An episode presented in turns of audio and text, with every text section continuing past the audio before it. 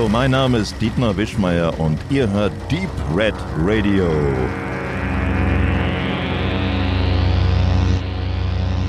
Guten Tag, das ist die sechste Sendung. Wir grüßen euch. An meiner Seite sitzt der Benedikt, der Max und der Tobi und wir wollen euch wieder zwei Stunden informativen Content von Deep Red Radio bieten. Wir starten mit unserer beliebten Medienschau.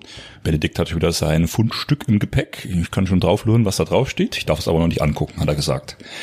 Wir wollen mit einem kleinen Unboxing starten, mit einem äh, Live-Unboxing von The Thing. John Carpenters The Thing. Wir haben schon eine Review dazu für euch äh, in unserem Archiv. Aber jetzt ist halt äh, eine Ultimate Edition rausgekommen, ein Sammlerstück, das unserer Meinung nach schon wert ist, hier mal kurz äh, gesondert besprochen zu werden. Und zwar hat Turbine Medien hat The Thing, hat das Arrow Remaster lizenzieren können. Das kam letztes Jahr raus. Ich habe in meiner Review kurz dazu was gesagt. Es ist von John Carpenter und Dean Candy äh, approved.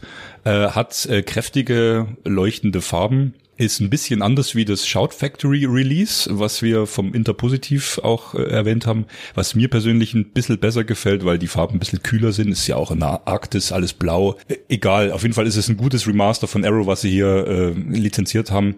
Und die Box hat's wirklich in sich. Sie ist jetzt schon so gut wie ausverkauft und hat zu einem offiziellen Preis von 60 Euro schon einiges zu bieten. Neben dem Prequel, was wir jetzt nicht äh, tiefer besprechen müssen, ist vor allem äh, massig Bonus drauf. Also sie haben eigentlich so weltweit alles zusammengetragen sagen, was man schon äh, von John Carpenter's The Thing bisher erhältlich hatte. Ob das auf der alten Blu-ray war, diese, diese lange Doku, 70, 80 Minuten noch in Standard äh, äh, Definition Format, Terror Takes Shape, das eigentlich fast in Spielfilmlänge alles erzählt, was man den Film äh, damals schon wissen konnte. Dann noch sieben weitere Stunden Bonus und dazu noch vier Audiokommentare. Es wurde wieder für diese Box ein neuer Audiokommentar eingesprochen von Tobi. Du kennst ja von den Mondo äh, Studios dieses Spiel, was ich mir da geholt habe, Outpost, Infection at Outpost 31. Mondo hat ja tatsächlich geschafft, ein Brettspiel zu The Thing zu entwickeln. Und der ähm, Chef oder Inhaber, der Liebhaber bei Mondo, hat dazu exklusiv für diese deutsche Turbine-Box einen Audiokommentar eingesprochen. Auf Englisch, aber eben deutsch untertitelt. Und dann Gruß an meinen Kollegen Tobias Hohmann. Schönen Gruß. Äh, ganz feiner Kerl, schreibt sehr gut, hat schon die Psychotagebücher geschrieben und das Hellraiser-Buch Inside the Thing bietet auf 136 Seiten eigentlich so alles, was man über die Hintergrundgeschichte vom Ding wissen muss. Das ist kein Booklet mehr, das ist ein richtiges Buch und hat es hier wirklich verdient, dass man auch an Textbeilagen so eine, so, so eine ja, Mediabook oder Digipack Edition nochmal aufwertet. Und dann haben wir die zwei üblichen Faltposter, einmal in dem klassischen äh, Drew Struzan, äh, ja, Design und einmal das deutsche Kinoposter. Artcards für den Sammler, ein Badge, ein Aufnäher, zum Aufnehmen, ja, für die Ultra-Fans. Wie gesagt, drei Blu-rays, Carpenter's The Thing, das Original The Thing von Christian Ibe und Howard Hawks ist hier nicht enthalten. Das Prequel ist enthalten und eben viel Bonus. Und Tobi, was ist drauf von Ennio Morricone, das Soundtrack auf CD? Was ist bei dem Soundtrack besonders? Du weißt es, den kriegt man eigentlich gar nicht mehr so, ne? Der wird ab und zu mal so aller Jubeljahre kann man schon mal irgendwie in, in, in quasi eine Nachpressung dann bekommen. Aber die ist dann halt meistens auch schnell weg. Also äh, Mondo ist ja da auch immer relativ aktiv, was das angeht. Deathwords Records oder so in der Richtung. Ähm, Japan-Pressung, die sind ja da immer ziemlich schnell. Was interessant ist, ist halt, dass die Kurzgeschichte Who Goes Where äh, auch mit ähm, beigelegt wurde, auch in deutscher Übersetzung. Ist aber nicht die erste Übersetzung, muss man dazu sagen. Ja, Soundtrack hätte ich mir gerne auf Vinyl gewünscht. Du bist halt Vinylsammler, ne? Ja, Postkarten kann man da mal auch getrost weglassen. Ist schon okay wer den noch nicht hat und wer irgendwie alles irgendwie komplett haben möchte, für, für Sammler ist es interessant. Ich, äh, mir genügt die Amaray. Fassung und gut ist. Weil du nochmal mit den Fingern äh, reibst, Max, also wie gesagt, 59,99 war die UVP. Das äh, war vorher ein bisschen teurer gehandelt, aber da haben viele gesagt, wieso jetzt 75 Euro für die Box? Das hätte ich auch nicht verstanden für, ich sage jetzt mal ganz frech, anderthalb Filme, weil das Prequel kann man in der Reihe sehen, aber es geht eigentlich um Carpenter's The Thing. Und da hast du eigentlich nicht wie bei Psycho, ja, da waren es wirklich vier Filme, dann noch das Remake, da waren es ja fünf, sechs Filme. Weil du es angesprochen hattest, Tobi, klar, wenn man den schon hat und der ist ja seit äh, mittlerweile zehn Jahren vom Index runter, 2009 wurde ab 16 freigegeben. Was sie hier gemacht haben für die deutsche Fassung, äh, was nochmal ein Alleinstellungsmerkmal ist, sie haben wirklich die Tonspuren, also auch die Stereo und die 5.1 Spur ähm, restauriert verbessert. Sie haben auch deutsche Dialoge, die immer so verschluckt waren, die es mal auf irgendeiner VHS gab. Das haben sie alles äh, erzählt und in dem Making-of zu der Box haben sie restauriert und haben sie wieder zum Vorschein gebracht. Also sie haben sich wirklich nochmal Mühe gegeben und haben den Film, das Bild war übrigens Arrow Remaster, aber auch vom Ton her für den deutschen Markt von Grund auf nochmal restauriert. Und was sie gemacht haben, international als erste, sie haben als erste überhaupt den echten 5.1 Sound produziert, weil alle bisherigen Blu-rays, auch bei Arrow, auch bei Shout Factory, waren Upmixes. Fragt mich jetzt nicht, bin jetzt nicht der Technikprofi, aber wenn man halt eine 5.1 Anlage hat, hat man halt hier weltweit tatsächlich den besten Sound in beiden äh, Sprachfassungen. Durch diese bildliche Restauration wird da dieser Übergang, den ich immer recht hart empfand, von dem technisch anders, viel neueren gestalteten Sequel, äh, Prequel zum Original, wird da da ein bisschen smoother, dass das so, wenn man jetzt auch den, alten Film bisschen hochwertiger, wahrscheinlich auch schärfer und alles, was man da bei der Restauration macht, die Farben anders, gleicht sich das an oder bleibt der Bruch schon immer noch da, so dass man immer sagt, das das passt nicht. Also für mich hat das nicht so gestimmt. Also die, wenn der ältere Film ähm, die neuere Tricktechnik hat, also von der Chronologie her zumindest. Ja, also da hat sich nichts geändert. Also die haben zum Beispiel auch das Prequel, die Disc, äh, nicht geändert. Also das Prequel, würde man sagen, ist jetzt ein Repack ja, von dem 2011er Film. Und da war ja damals die Kritik, dass die Effekte eben, obwohl, wie Dobi das auch schon mal angesprochen hat, äh, man mit Stop Motion und mit äh, vielen handgemachten Effekten gearbeitet hat, hat dann der Produzent gesagt, wir machen die CGI-Effekte, bringen die rein. Und ich würde eigentlich eher sagen, dass der Bruch noch viel klarer wird, weil du eigentlich in der 4K-Restauration von Carpenter's The Thing nicht die Effekte jetzt zu sehr als solche erkennst. Man, man, sieht, dass es Effekte sind, aber das war ja auch große Angst, äh, dass viele gesagt haben, dann sehe ich ja bloß noch Gummi und Maske und Latex. Aber das ist ja wirklich nochmal das Genie von Rob Bottin damals gewesen, dass der die Effekte für die damalige Zeit so genial hingekriegt hat, dass du auch heute noch in der tollen Restauration sagst, ähm, wo du alles gestochen scharf eigentlich siehst, sieht echt verdammt gut aus. Und das spricht eigentlich nur mal einmal mehr für Carpenters Film. Ja. Das soll es gewesen sein zur Thingbox. Viel Spaß dabei, wenn ihr sie noch kriegen solltet. Bei mir wollte ich nur ganz kurz nochmal einen Hinweis darauf geben, was sich mal wieder lohnt anzusehen, und zwar die Airport-Reihe. Ich glaube, bekannter ist er eher so das Sequel, also nicht das Sequel, sondern äh, Airplane, also die Parodie darauf. Airport, der erste, ist ein hervorragender Katastrophenfilm, aber eben nicht so überbordend Katastrophenfilm, sondern einfach nur Flughafenalltag mit allem, was dazugehört bei Schneesturm. Dann gibt's auch noch einen Terroranschlag äh, auf dem Flugzeug. Der ist hervorragend gemacht mit Burke Lancaster in der Hauptrolle. Ist super getimed, super montiert, ein ultra spannender Film, der dann ein paar weniger gute Fortsetzungen nach sich gezogen hat, auch sehr spät, später mit Charlton Heston und so weiter. Ich glaube, es gibt vier insgesamt. Und ich möchte einfach nur diese Filmreihe, vor allen Dingen den ersten Teil, empfehlen. Einfach mal so, weil ich es großartig finde. Finde ich auch großartig, weil ich den immer mal im Hinterkopf hatte und wir jetzt nicht abgesprochen. Finde ich echt interessant, weil äh, Charlton Heston, das war glaube ich im zweiten Im Teil zweiten. und du hast sogar recht, das Sequel ist tatsächlich aus heutiger Sicht ein bisschen populärer als der Originalfilm. Ich meinte aber die Parodie, also ja, du, die das hattest du jetzt, in einem komischen Das hattest du jetzt auch korrekt äh, formuliert, ja, ja. aber tatsächlich ist das Sequel vom Titel auch nochmal heute berühmter. Giganten weißt, am Himmel hieß der nämlich in Deutschland, der zweite Teil. Weißt du, was lustig ist? Ich hatte letztes Jahr das gebrauchte Buch Airport im, im da gibt's doch diesen diesen Booktausch, ähm, dieses Booktauschregal. Du gibst ein Buch ab und darfst dir eins nehmen. Da habe ich Airport, das das Originalbuch, habe ich mir mitgenommen. Und äh, jetzt fehlt mir noch der Film, aber dann würde der Film im Regal neben dem Buch stehen. Aber ich habe den Film schon mal gesehen. Ich habe ihn zwar nicht, aber ich habe ihn schon mal gesehen. Also Stirb langsam 2 ist direkt dagegen. Weil der zeigt nämlich auch, wie Stimmung sein kann. Also grundsätzlich kann man ja eigentlich fast alle, fast alle großen populären Katastrophenfilme der 70er empfehlen. Achterbahn, äh, Erdbeben. Erdbeben, grandios, also. Werden ja immer sehr gerne als Jahrbuchfilme verschrien, weil das war immer auf den Kinoplakaten, waren ja über 20 Köpfe drauf, wer alles mitgespielt hat, weil die nämlich diese Katastrophenfilme immer diese ganzen vielen berühmten Darsteller genommen haben, um das noch zu verkaufen. Auch war immer irgendwo ein Roddy McDowell noch dabei, ohne Affenmaske und so. Und äh, deswegen waren ja immer diese kleinen Bildchen, diese Passbilder und deswegen hat man die immer Jahrbuchfilme genannt. Weißt du, was, weißt du, was der Hintergrund ist? Das war das Studiosystem damals als es mit dem New Hollywood schon revolutioniert wurde, dass viele der Veteranschauspieler aus den 50ern nochmal in den Katastrophenfilmen der 70er aufgetreten sind. Und das Katastrophenfilmgenre, wenn man es so bezeichnen kann, ist tatsächlich ein sehr spezielles und eigenes, weil es relativ abrupt dann zu Ende war. Und Fred Astaire hat dann sogar noch einen Oscar bekommen als beste Nebenrolle in Flammen des Inferno zum Beispiel, als alternder Hollywood-Star. Also hat auch funktioniert. Ich möchte von einer anderen Kinoerfahrung noch schnell reden, bevor nämlich Max mit seiner letztlichen Kinoerfahrung kommt. Ich war in zwei Filmen, nur ganz kurz. Zuerst in Destroyer, der ganz gut war, aber dem noch einiges an Spannung fehlt. Da ist eine total zerfledderte Nicole Kidman jetzt nicht unbedingt das, das was den Film wirklich trägt. Äh, fand ich sehr interessant. Ich war im Kino, das war nicht ganz so gut gefüllt.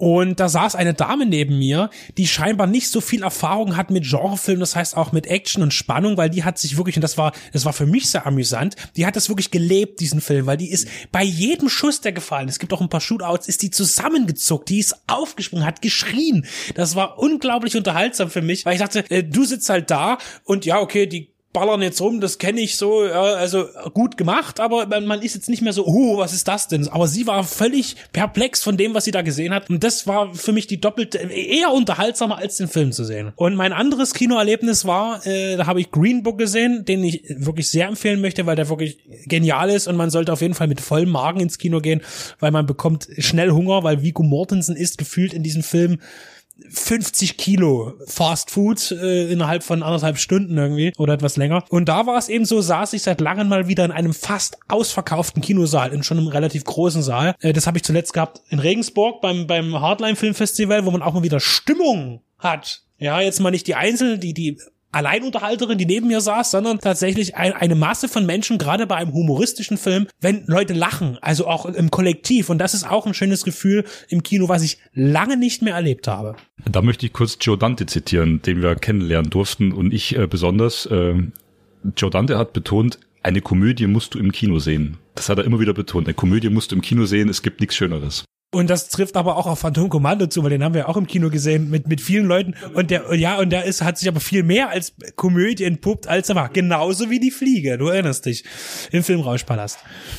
So. Und jetzt, was war dein Kinoerlebnis? Na, wir Max? bleiben bei Berlin. Wir bleiben bei Nicole Kidman und wir bleiben bei The Thing. Also ich kann ja mit allem, was wir gerade besprochen haben, super überleiten. Ähm, ich war in Berlin, das hat sich wettermäßig von seiner schlechtesten Seite gezeigt am Samstag jetzt am Wochenende und da haben wir uns entschieden, dort mal in Friedrichshain in so ein schönes kleines Kino zu gehen, nämlich Kino Intimes heißt das. Zur Geschichte, das ist eins der wenigen, das war wirklich durchgehend von Anfang des 20. Jahrhunderts mehr oder weniger existiert hat und da auch noch in wirklich alten Charme lebt, obwohl es technisch ganz gut auch aufgemöbelt ist mit seinen paar 80 Plätzen. Ich habe mich klassisch verguckt äh, mit dem Film, wo ich dachte, den werden wir sehen, nämlich White Boy Rick, nämlich die neueste Geschichte mit wieder einem schnauzbärtigen ähm, Matthew McConaughey.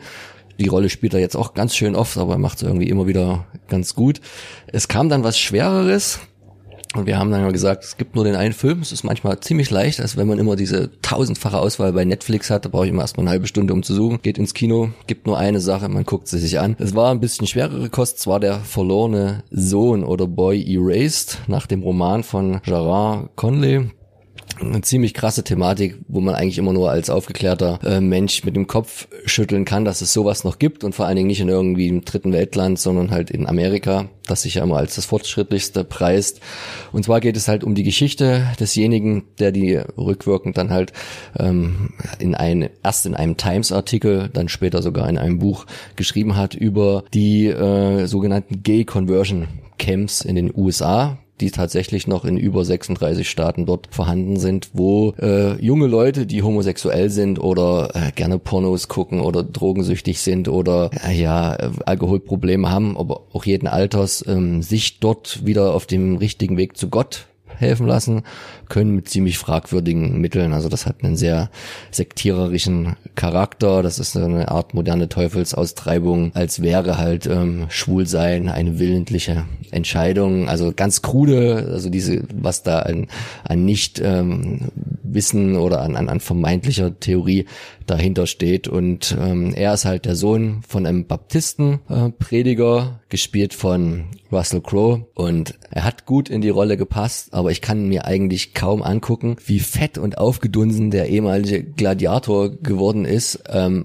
also man denkt die ganze Zeit, da steht Dirk Bach vor einem nur mit Haaren. Also das ist halt wirklich Also Entschuldigung, Russell Crowe, und vielleicht hat er sich auch für die Rolle, weil es gab auch im Abspann wie so oft Fotos von den original äh, handelnden Personen und also das hat man dem Vater gut angepasst, aber es soll wohl auch andere Filme geben, wo er nicht mehr ganz so topfit aussieht. Ich muss dazu aber sagen, dass Russell Crowe schon die jemand ist, der auch, sagen wir, ein bisschen Training, ein bisschen Kraftsport auch macht, aber schon nach dem Gladiator zugegeben hat, er findet es toll, mal ein bisschen fülliger zu sein. Also zum Beispiel, was mir gut gefallen hat, in American Gangster ist er auch schon so ein bisschen dieser fülligere Typ. Das passt auch ganz gut, aber äh, ich denke, dass er sich für diese Rolle, was du gerade angesprochen hast, schon wahrscheinlich nochmal willentlich bewusst aus Spaß nochmal einen draufgefressen Ich hat. weiß es nicht, ich hoff's. Ich hoff's. State of Play ist er auch sehr völlig, also seine letzten Rollen, da war er einfach dick und er ist dick. Er wird einfach gern essen und wenig Sport machen, so ist es eben. Und wenn man mehr Geld hat, dann macht das mehr Essen auch noch mehr Spaß.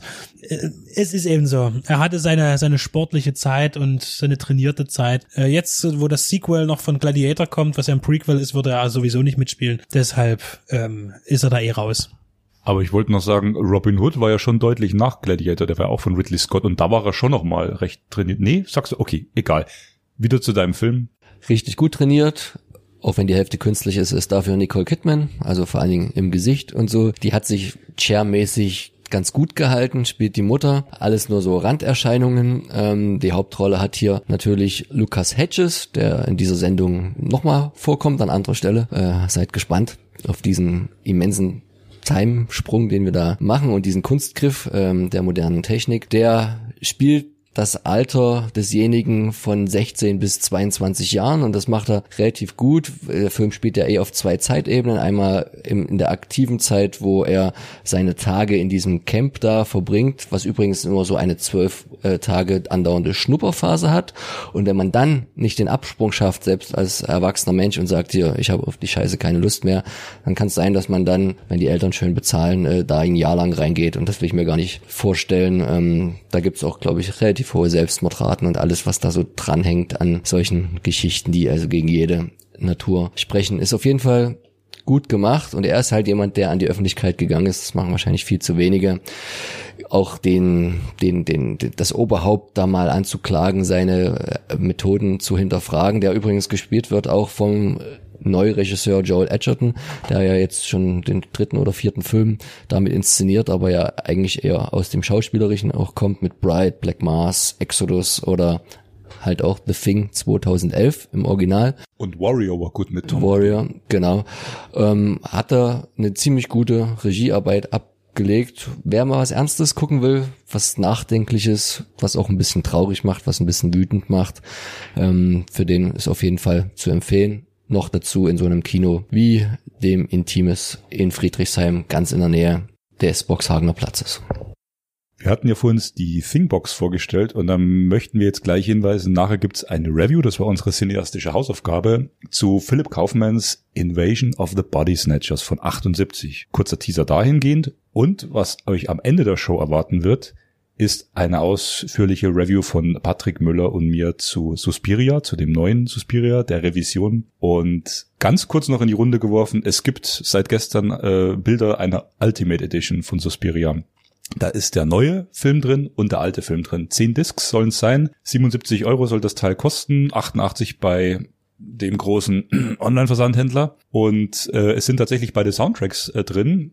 Thom York, das, da bist du ja auch Fan von. Natürlich jetzt wieder nicht auf Vinyl, Tobi, aber auch von Goblin, der Original-Soundtrack auf einer CD, der Soundtrack von Thom York tatsächlich auf zwei CDs. Äh, beide Filme auf UHD, Blu-ray und DVD und Bonus. Äh, wo ich mir jetzt eigentlich bloß noch die Frage stelle, haben sie jetzt für den Original Suspiria die Synapse-Restauration genommen oder die bisher erhältliche von 84 Entertainment.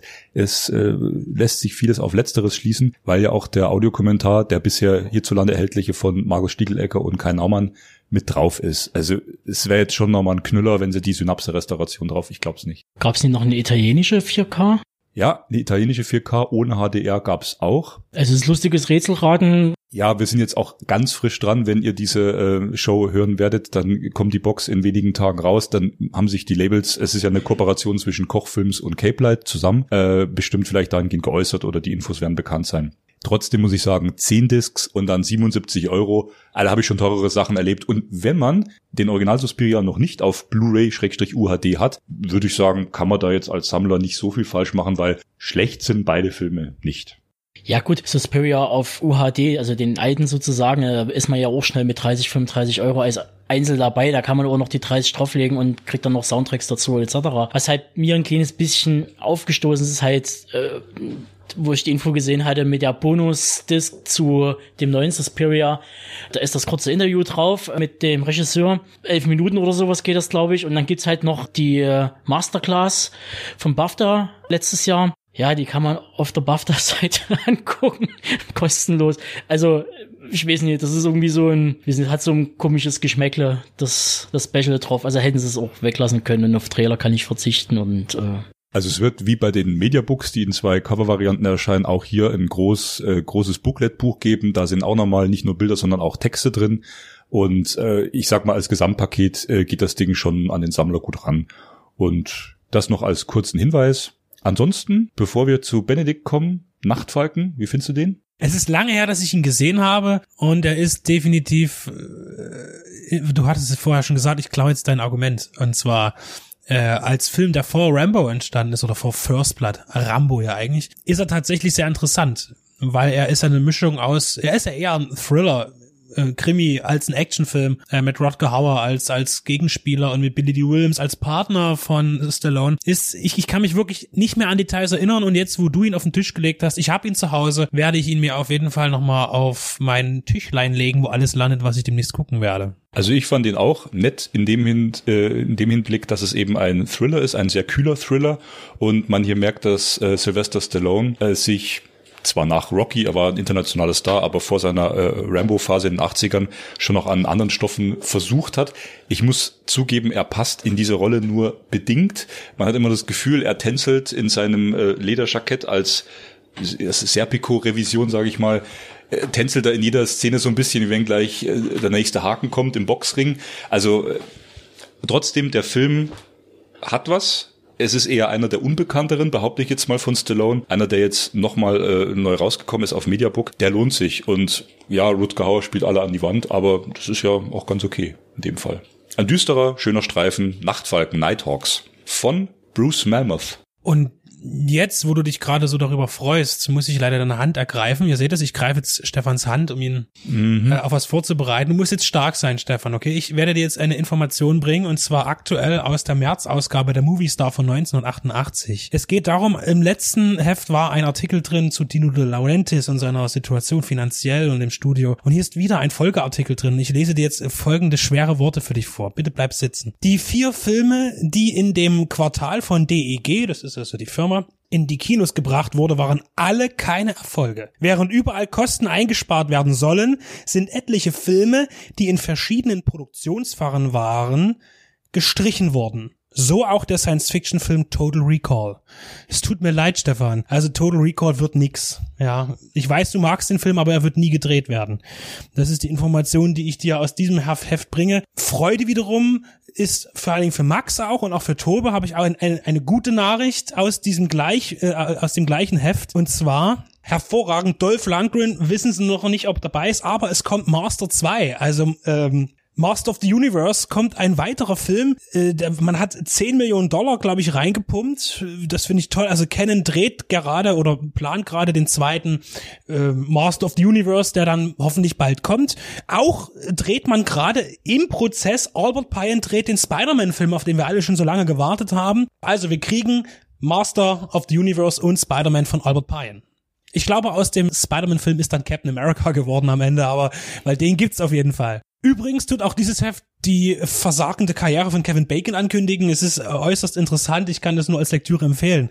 Und wie könnte es anders sein? Natürlich ist Chuck Norris vorne drauf äh, mit Braddock. Nicht äh, Chuck Norris liest keine Movie Star, die Movie Star liest Chuck Norris. Könnte man jetzt sagen, ja. Also wieder ein, ein spannendes Heft mit unheimlich vielen interessanten Informationen, wie wir gerade gemerkt haben. Es bleibt spannend. Ich, jetzt gebe ich dir die gerne mal, ja, dieses Heft.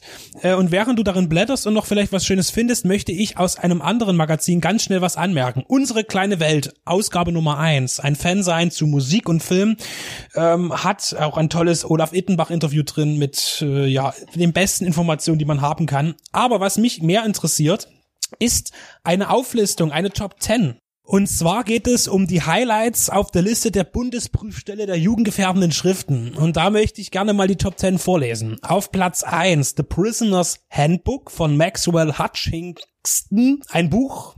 Auf Platz 2 ist eine Schallplatte und zwar I Love Marijuana von Linville Thompson.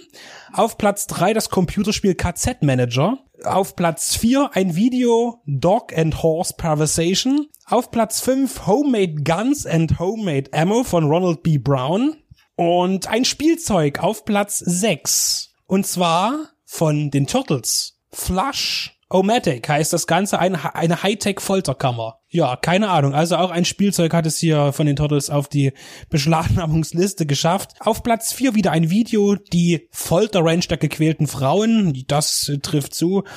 Dann kommt auf Platz 8 wieder ein Video, ich glaube, das ist mit Platz 4 verwandt, Two Fists Add-ons. Uh, auf Platz 9 Psy Psychedelic Chemistry von Michael Y. Smith, ein Buch. Und auf 10 auch wieder ein Buch Bums im Playboy Hotel. Nein, Entschuldigung, es heißt tatsächlich nur Bums im Play Hotel. Geschrieben von Rita, glaube ich. Mehr steht hier nicht. Ja, und unter dieser Top 10 Liste finden wir noch den Hinweis, äh, dazu finden sich in der Liste noch weitere Nazi-Publikationen mit so unglaublichen Titeln wie Freispruch für Hitler, 36 ungehörte Zeugen wieder der Gaskammer. Also diese Zeitung, äh, Zeitschrift, ich habe keine Ahnung, ähm, es sind Interviews drin von den mit den Lemon Babes Mutter, äh, interessante Plattenrezensionen, wenig Film, aber auf jeden Fall ein ganz tolles Exemplar. Mal Hier Pizza Da kannst du mal Express. bitte das Bild hinten, Tobe posten, Pizza Express, Bringdienst, Überbackene überbackene Baguettes. Ja, gibt's auch. Das Also- ist die Nummer gegen den Hunger. Klasse. Was ist das überhaupt für ein Magazin? Das Wahnsinn. ist ein Fan sein, ja, ich weiß Unsere auch nicht. kleine Am besten Welt. ist das Cover, wir werden ein Foto davon veröffentlichen. Äh, das, das wirkt wie so ein Magazin, das im Jugendheim ausliegt. Aber Im Übrigen wird auch hier kritisiert, dass die äh, Bundesjugendministerin Angela Merkel die FSK von Jurassic Park 12 zu niedrig findet. Äh, ist ein Zeitungsartikelausschnitt drin. Jetzt kommen wir aber zurück zu Moviestar. Hast in du der Moviestar, ja, und zwar eine schöne Doppelseite Das- zu Walker. Ja. Ein Film von Alex Cox, ne, den kennen wir ja, der hat Repo Man gemacht. Ed Harris, Marley Madeline und Peter Boyle. Und das, ja, das Bild auf der rechten Seite, das ist schon recht aussagekräftig. Das ist schon ziemlich Fangoria-Style. ja, und Ed Harris guckt auch so rüber, wie wenn er das sehen würde. Das passt. Man sieht hier einen wirklich äh, sehr stark blutenden Mexikaner. Also Superman äh, Superman 4. 4 ist mit drin, ein ganz großer Artikel. Pfeifel der Mauswanderer. Oh, das war so ein wichtiger Film in meiner Kindheit. Den habe ich jetzt gesehen, tatsächlich Von äh, Don auf. Laserdisc und der ist so deprimierend. Der ist düster, stellenweise, aber tatsächlich- toll gezeichnet. Insofern genial, weil nämlich der Film ist ja auch von Steven Spielbergs Firma und so weiter mit produziert und ist so eine Klatsche gegen Disney, weil eine jüdische Maus und Disney war ja Antisemit und das passt so wunderbar. Das ist so ein, ein Schlag, auch wenn er da glaube ich schon tot war, ja, äh, ist das natürlich ein Schlag in diese Richtung. Schlag in die Grabgrube. So wie Shrek ja auch war mit den drei blinden Mäusen, wo ja DreamWorks gegen, äh, gegen Disney da ein bisschen gehatet hat, ohne dass es offiziell war. Ähm, deshalb finde ich den Film toll.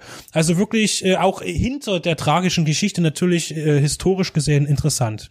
Sind wir uns also einig, dass äh, die Moviestar 88 jetzt ein bisschen kürzer abgerissen vom März doch auf jeden Fall. äh, Naja, Hellraiser auf der ja, Titelstory. Hellraiser ist natürlich mit drin. Titelstory. Und zwar eins, zwei, drei. Ich glaube, solche Filme hättest du sieben Seiten. niemals als Titelstory mehr in einem Filmmagazin, äh, so, so eine derben Genrefilme. Den will ich übrigens auch mal sehen. Äh, den Schrei nach Freiheit habe ich noch nie gesehen mit Denzel Washington in einer sehr zeitigen Rolle. Barbara Streisand will ich nie sehen, das fällt aus. Aber ansonsten tatsächlich Ist das auch mit, das mit, mit ist das das mit Stephen Biko? Das kann ich dir nicht sagen, aber Moment, steht Moment. hier, hier steht Stephen Biko. Super. Cry Freedom. Wer hat Biko geschrieben? Tobe? Welcher uns sehr beliebte Musiker hat über Stephen Biko ein Lied geschrieben? Der Peter Gabriel. Genau. Also, Film gucken. Ja, muss ich schauen. Auf der Rückseite ein tolles äh, Coverart von Taipan. Der Film ist sowas von scheiße, aber hervorragendes. Ich will den Film sofort sehen. Im internationalen Verleih als Taipan bekannt. Dieses, ja, richtig. Von mir aus auch das. Äh, aber auf jeden Fall wieder eine runde Ausgabe. Heute zusätzlich auch noch eben unsere kleine Welt. Und mit diesem abschließenden, wunderbaren Entdeckungen in der literarischen Welt vergangener Zeiten gehen wir über in die Show.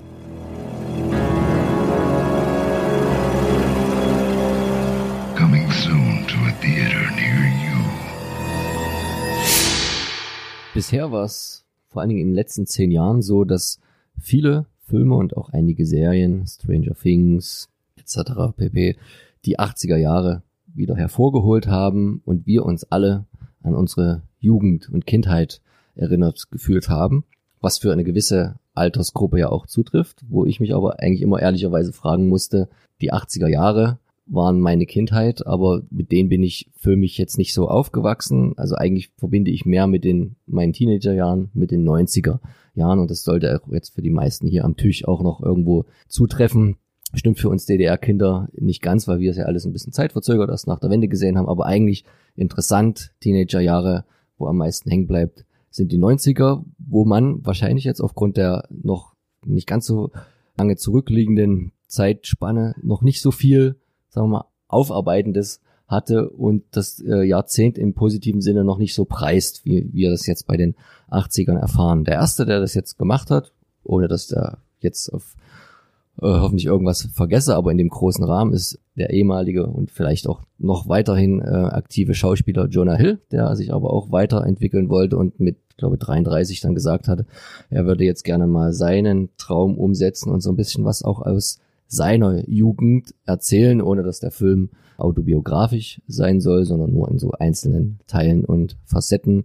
Und er hat dann sich ein bisschen Geld zusammengesucht und mit 90s inszeniert auch ganz ohne sich, kein Cameo, kein nix. Also wirklich, er will zwar seine Geschichte erzählen über die Dinge, die er mag, die er mochte, die ihn als Teenager geprägt haben. Und das sind zum einen Skaten und zum zweiten Hip-Hop. Er ist, glaube ich, auch in LA aufgewachsen, als auch immer ein Kind, was ein bisschen Außenseiter gewesen ist, ähm, weil er ja auch immer bis vor kurzem etwas mehr Körperfülle gehabt hat, dazu tendierend auch immer der Clown gewesen ist, deswegen ja auch wahrscheinlich seine ersten Gehversuche Superbad und dann die ganzen Komödien, die danach kamen. Superbad übrigens immer noch ein hervorragender Film, muss man sagen.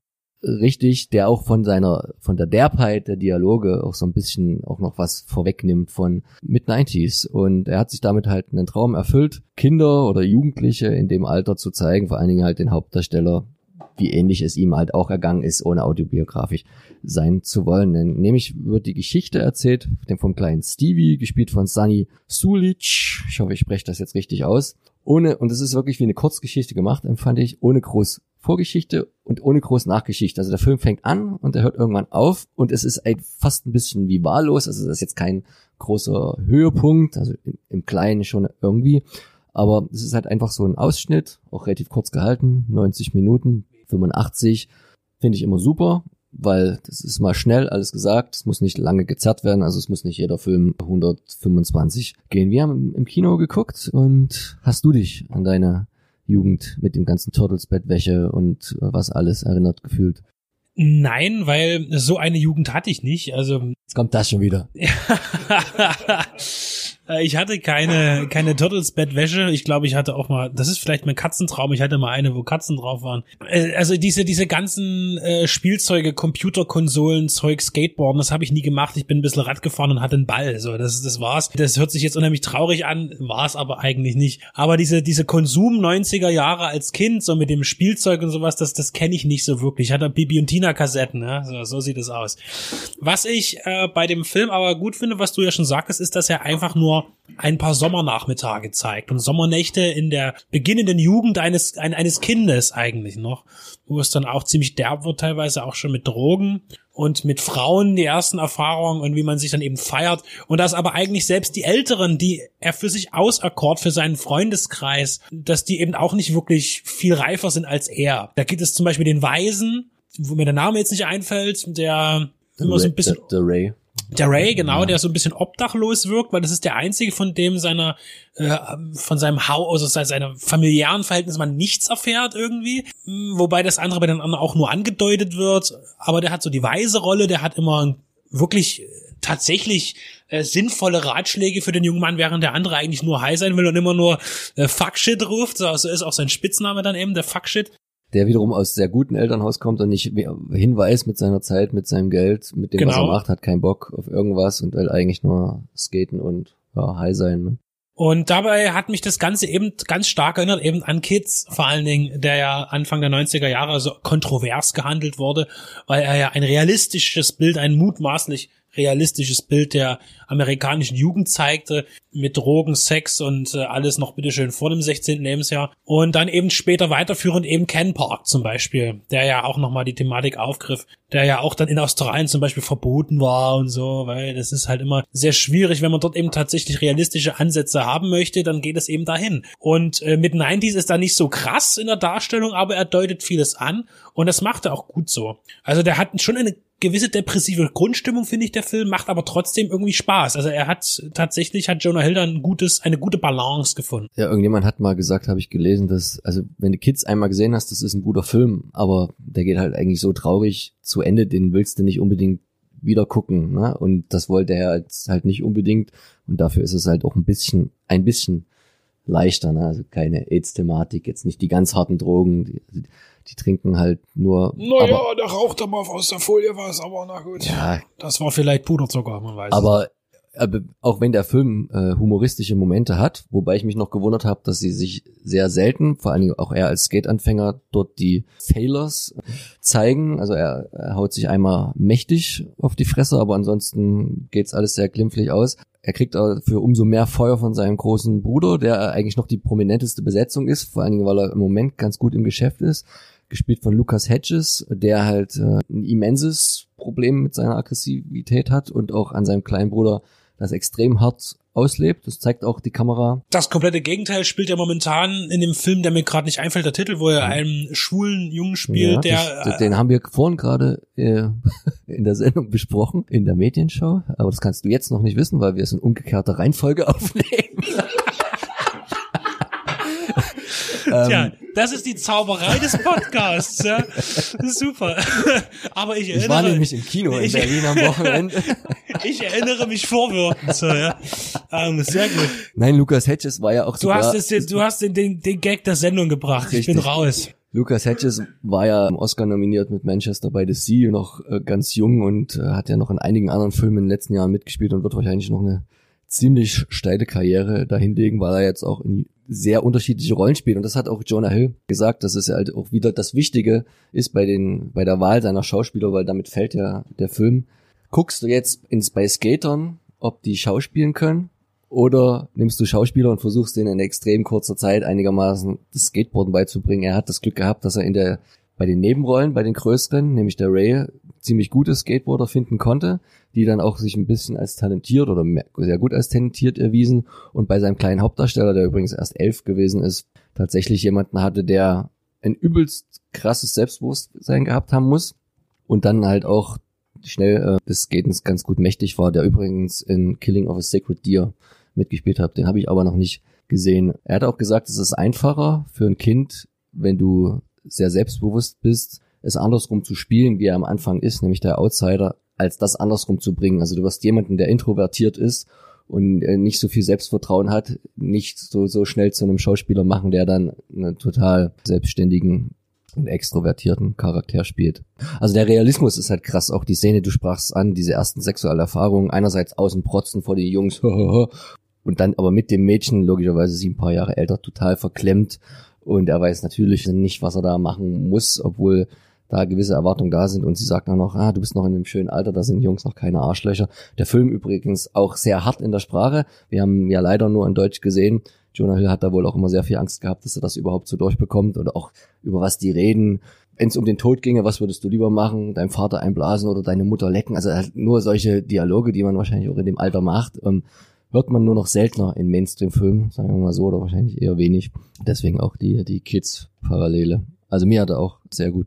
Das ist, glaube ich, das, was man dann eben, ähm, neulich hatten wir darüber geredet, über Hackers in der letzten Sendung und dass das eben auf Zwang ein, ein, ein Kultfilm der Zeit werden sollte, der 90er Jahre, der Jugend. Da ist das jetzt wirklich tatsächlich das, worum es eigentlich geht dabei. Das hat tatsächlich das Potenzial ein, ein, einer, einer wirklichen realistischen Darstellung und hin zu einem Kultfilm. Ich will, ich benutze das Wort nicht gerne, aber der, der hätte das. So, jetzt, auch Übrig- wenn er erst jetzt kommt. Übrigens auch in 4 zu 3 gedreht, extra, um nur die alten Fernsehsehgewohnheiten zu reaktivieren.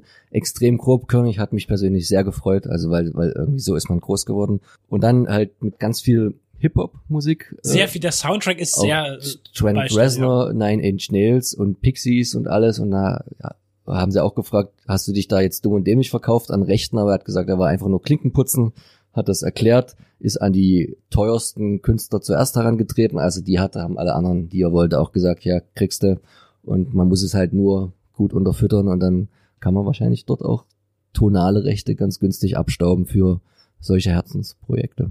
Mit 90s von Jonah Hill hat er gut gemacht. Inter Interesse an mehr. Definitiv. Schauen wir mal, was die Zukunft bringt. Und auf jeden Fall eine Empfehlung von Deep Red Radio. Wir heißt der neue Film von Jordan Peele und Tobi und ich waren im Kino. Kurz zusammengefasst geht die Geschichte davon, dass die Familie Wilson in ihr Ferienquartier fährt, irgendwo in Santa Cruz Richtung Küste raus. Sehr schön alles und dort aber nach einiger Zeit des Daseins die Bekanntschaft mit einer ihnen doch sehr ähnelnden Familie macht, anhand des Aussehens, anhand der Zahl der Familienmitglieder und sich daraus eine ganz, naja, interessante andere Art von, ich nenne es jetzt mal, Home Invasion Story erstrickt, die mich ein bisschen sprachlos äh, zurückgelassen hat. Wir wollen jetzt auch gar nicht so sehr tief in die ganze Sache hineingehen, eher so ein bisschen gefühlsmäßig sagen, wie wir das empfanden und vielleicht das Ganze uns aufsparen für den Heimkinostart, um das noch ein bisschen tiefer zu beleuchten. Mir hat der Film insgesamt gesehen nicht so zugesagt, wie es Get Out getan hat. Der, sagen wir mal, Erstlings, Regie-Erstling von Jordan Peele, weil der einfach äh, storymäßig meiner Meinung nach strukturierter war und auch was Ganzes geboten hat. Der Tobi hat sich ein bisschen mehr damit beschäftigt und relativiert meine Worte jetzt vielleicht ein wenig. Ja, relativieren. Also ich gebe erstmal soweit dir recht und auch vielen anderen Stimmen, die sagen halt, wenn man ohne die Vorbildung reingeht, die wahrscheinlich der Film braucht. Ein paar Worte dazu von Jordan Peele wären vielleicht ganz äh, nett gewesen, so als Introduction. So wie Twilight Zone quasi. Da, da schießt sich ja der Kreis auch zu wir oder us. Leider fehlen die und man guckt dann so ein bisschen wie der Hamster ins Ohrwerk. Ja, geht dann aus dem Kino und sagt so, was war denn das jetzt so gerade? Was dann hinten raus dann passiert, dass viele den Film bashen, den auch als schlecht beurteilen, also wirklich in jeglicher Hinsicht, kann ich so nie nachvollziehen, vor allem wenn dann so Sprüche kommen wie, da hätte keine Meta-Ebene ähm, oder hätte keine Message.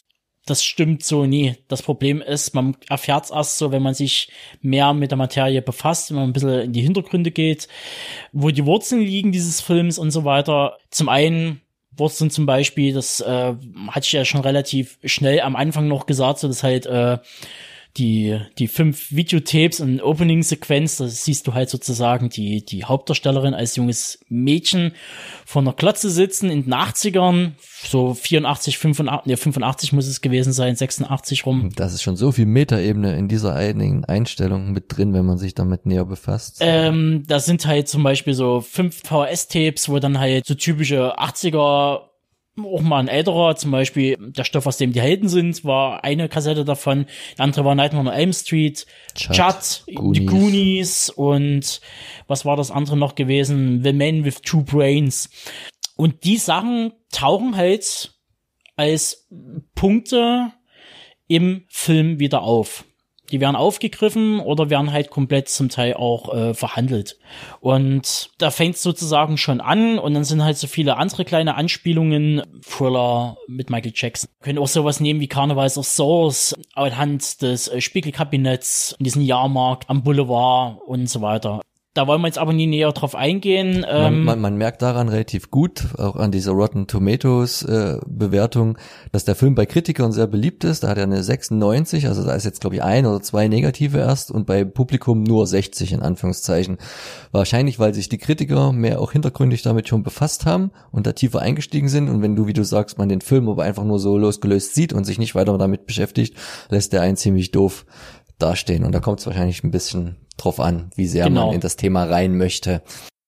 Ja, also man braucht halt ein bisschen Vorbildung scheinbar, um den Film zu sehen. Und was zum Beispiel das Home Invasion Element angeht, es ist halt so ziemlich der erste Home Invasion, wo eine schwarze Familie halt ins Zentrum gerückt wird. Und das wird halt auch ausgekostet und es wird halt auch erklärt, wieso, weshalb und warum. Und es wird halt eben auch die, die ganzen anderen Begebenheiten, die dann eben noch passieren, haben halt noch einen tieferen Sinn. Und wenn man sich dann halt eben, wie gesagt, ein bisschen mit der Materie befasst und dann eben zum Beispiel Jordan Peele kurz äußert, dass halt eben die Filme, mit, der, mit denen er groß geworden ist, mit Jaws und äh, Phantasm und so weiter, das sind alles Filme, wo keine schwarzen Schauspieler auftauchen. Das ist halt so, der Film trägt da halt quasi, trägt das halt mit und äh, wir stellen das jetzt einfach mal auf den Kopf. Und das macht er sehr gut. Und das ist halt so ein bisschen, ich will gerade sagen, Anklage ist es jetzt so, nee. Aber jetzt ist einfach irgendwann der Punkt da, wo Jordan Peele sagt, jetzt muss ich langsam mal was ändern. Und wahrscheinlich sterben auch bei wir, die Schwarzen, nicht zuerst. So sieht's aus. Also wie ihr hört, bietet der Film mehr als bloßen Horror, sondern verstrickt viele Thematiken zu einem großen Ganzen, das es zu entdecken gilt. Wie gesagt, lasst euch von den vermeintlichen Genre-Definitionen nicht irreleiten. Schaut am besten in ein paar Interviews mit Jordan Peele rein oder lest vielleicht doch mal die eine oder andere längere Kritik zu Us beziehungsweise wir und dann entscheidet, ob ihr ihn noch schauen wollt.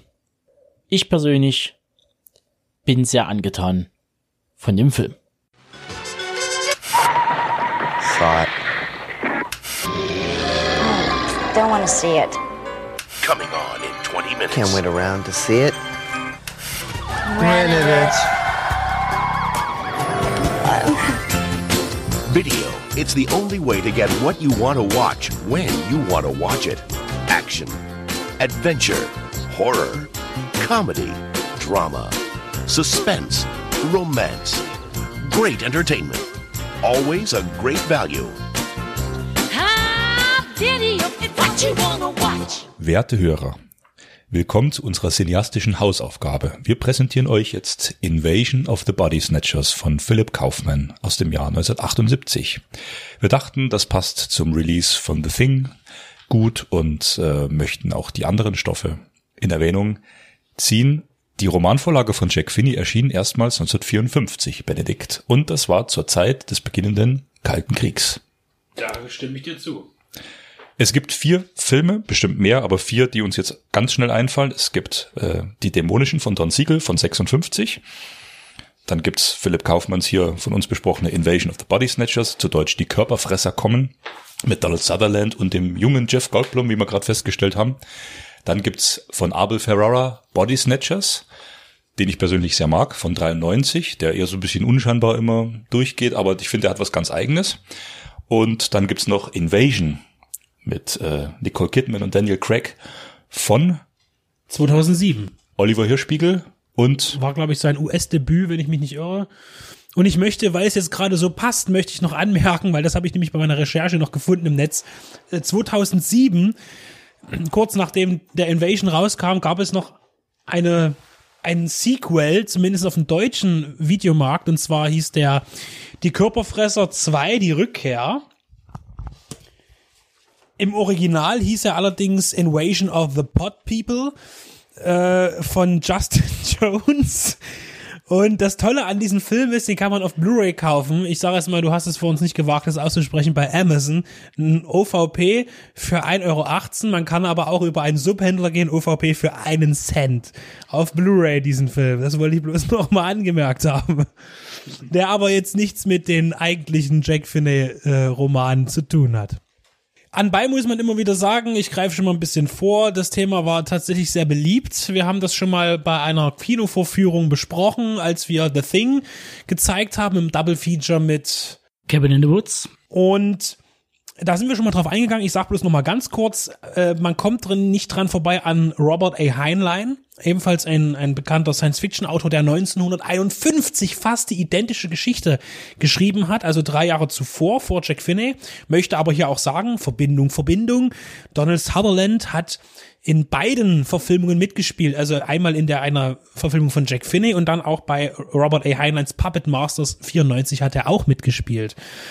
Und man darf auch nicht vergessen, weil wir ja so Thing-lastig sind heute, Who Goes There, geschrieben 1938 von John W. Campbell Jr., ist entfernt auch mit dem Thema verwandt. Das heißt, Umwandlung, ein außerirdischer Geist geht in einen Körper über und manipuliert ihn. Also das ist ein Thema, was ziemlich, ja, in der Vorkaltkriegszeit oder in der beginnenden tatsächlich sehr beliebt war. Ja, Ich wollte nur sagen, es gab ja auch den Original The Thing from Another World von Christian Nyby und Howard Hawks, der tötet mich jetzt, ich glaube, 51 rauskam. Also die 50er Jahre waren prädestiniert für diese die Bedrohung von außen, dieses, dieses unbekannte Dritte. Das, und das, das Umdrehen, also das von Menschen, also das, das Manipulieren und die Gehirnwäsche. Ähm, inszeniert, du sagst Philipp Kaufmann, geschrieben wurde der Film von W.D. Richter oder Richter, weiß jetzt nicht genau. Äh, der fiel mir auf, weil der wirklich gar nicht so viele Drehbücher geschrieben hat, aber da unheimlich tolle, wie ich finde. Zum Beispiel auch Brew Baker mit äh, Robert Redford, ein großartiger Gefängnisfilm. Er hat den Dracula von John Badham geschrieben. Big Trouble in Little China. Needful Things nach Stephen King und das finde ich auch so krass, äh, Stealth von Rob Cohen, also dieser Actionfilm mit diesem Superjet, da hat er auch seine Finger mit dabei gehabt und er hat auch wenig Regie geführt. Anbei möchte ich den mir, den ich gerne mögen möchte, aber nicht tue, äh, Buckaroo Banzai. Oh, der ist großartig. Also den habe ich letztens gesehen, ich finde den super. Ich finde ihn ein bisschen schwach, aber na gut. Also da ist jeden Fall viel mit drin. Ich habe, ich muss jetzt einfach noch sagen, wir reden ja heute wirklich über diese, konzentriert über die 78er Fassung.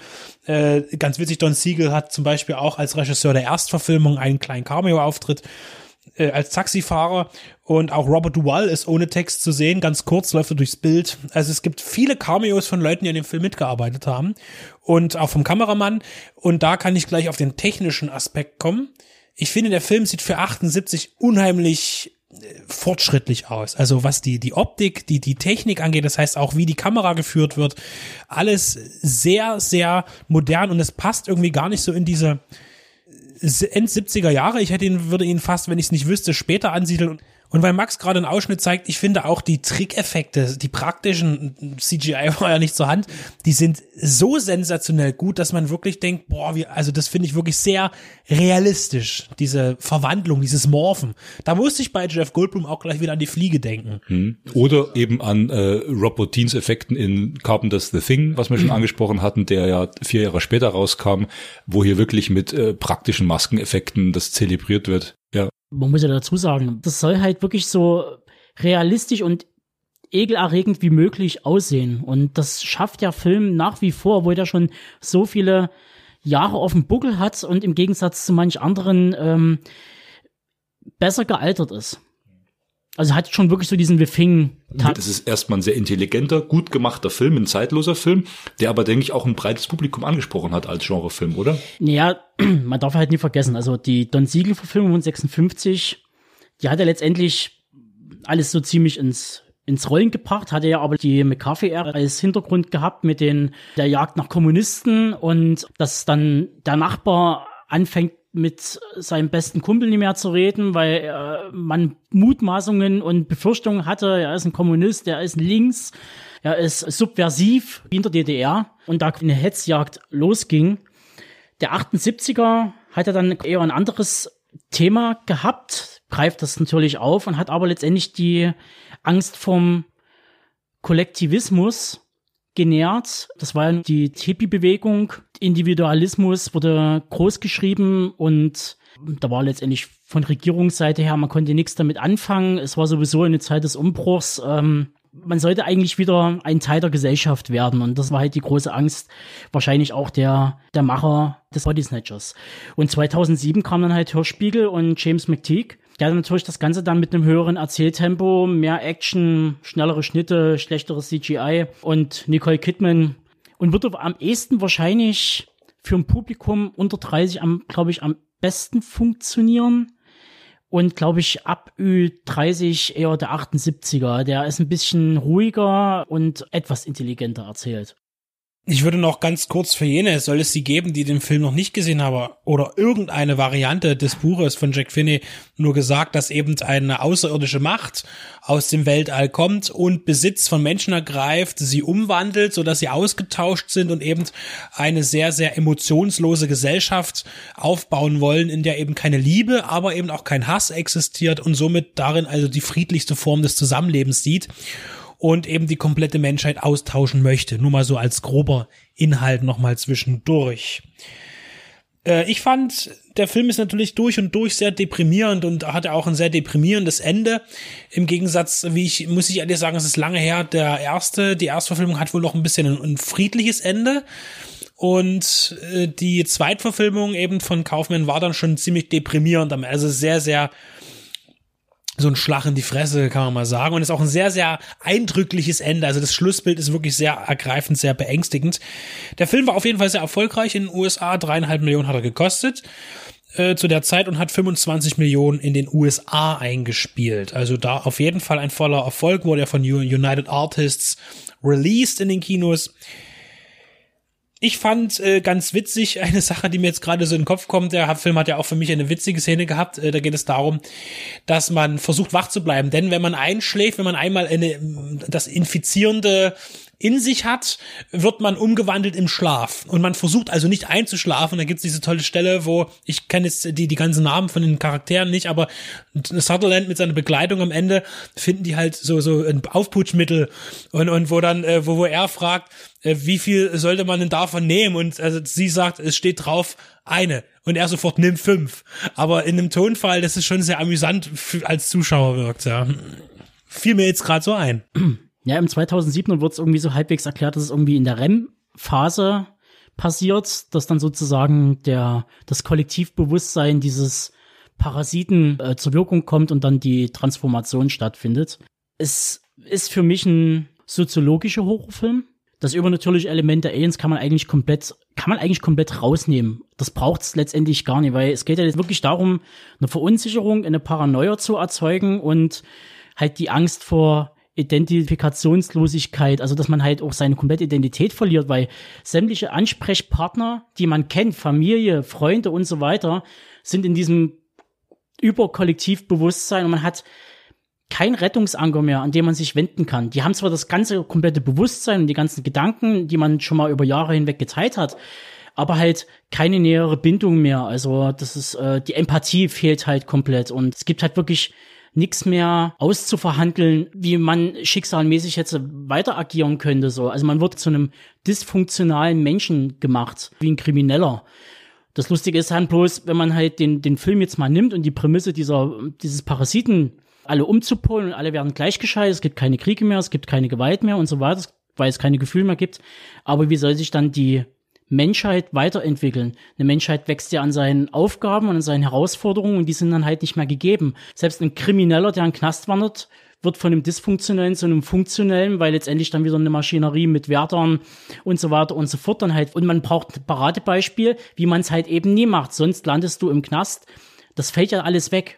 Du bleibst dann letztendlich dann irgendwo hängen und wohin soll sich dann letztendlich diese Gesellschaft, dieses Blitzes dann weiterentwickeln? Die siechen dann einfach irgendwann dahin, weil werden dann irgendwann mal äh, Gebärstationen gebaut, um Kinder zu zeugen oder äh, das wird ja alles nie thematisiert. Dann bleibt ja praktisch bloß die, die Ausrottung, die sterben dann einfach weg und der Pilz sucht sich dann den nächsten Planeten und der ist dann tot halt, die Erde. Also ich, ich habe dann irgendwie den, das, das Ziel sozusagen dahinter nicht so ganz erkannt. Ich fand es äh, schön, wie du das angesprochen hast mit der Paranoia und da kann man jetzt auch an der Figur von äh, oder am Darsteller von Donald Sutherland nochmal übergehen, dass die 70er, die ja auch immer mein Lieblingsjahrzehnt bleiben werden, ein großes Paranoia-Kinojahrzehnt waren. Da gab's äh, Klute mit Donald Sutherland und es war vor allem der Regisseur Alan J. Pecula, der hat auch äh, mit Warren Beatty The Parallax View, Erzeuger einer Verschwörung gedreht und äh, mit Robert Redford und Dustin Hoffman äh, All the President's Men, die Unbestechlichen.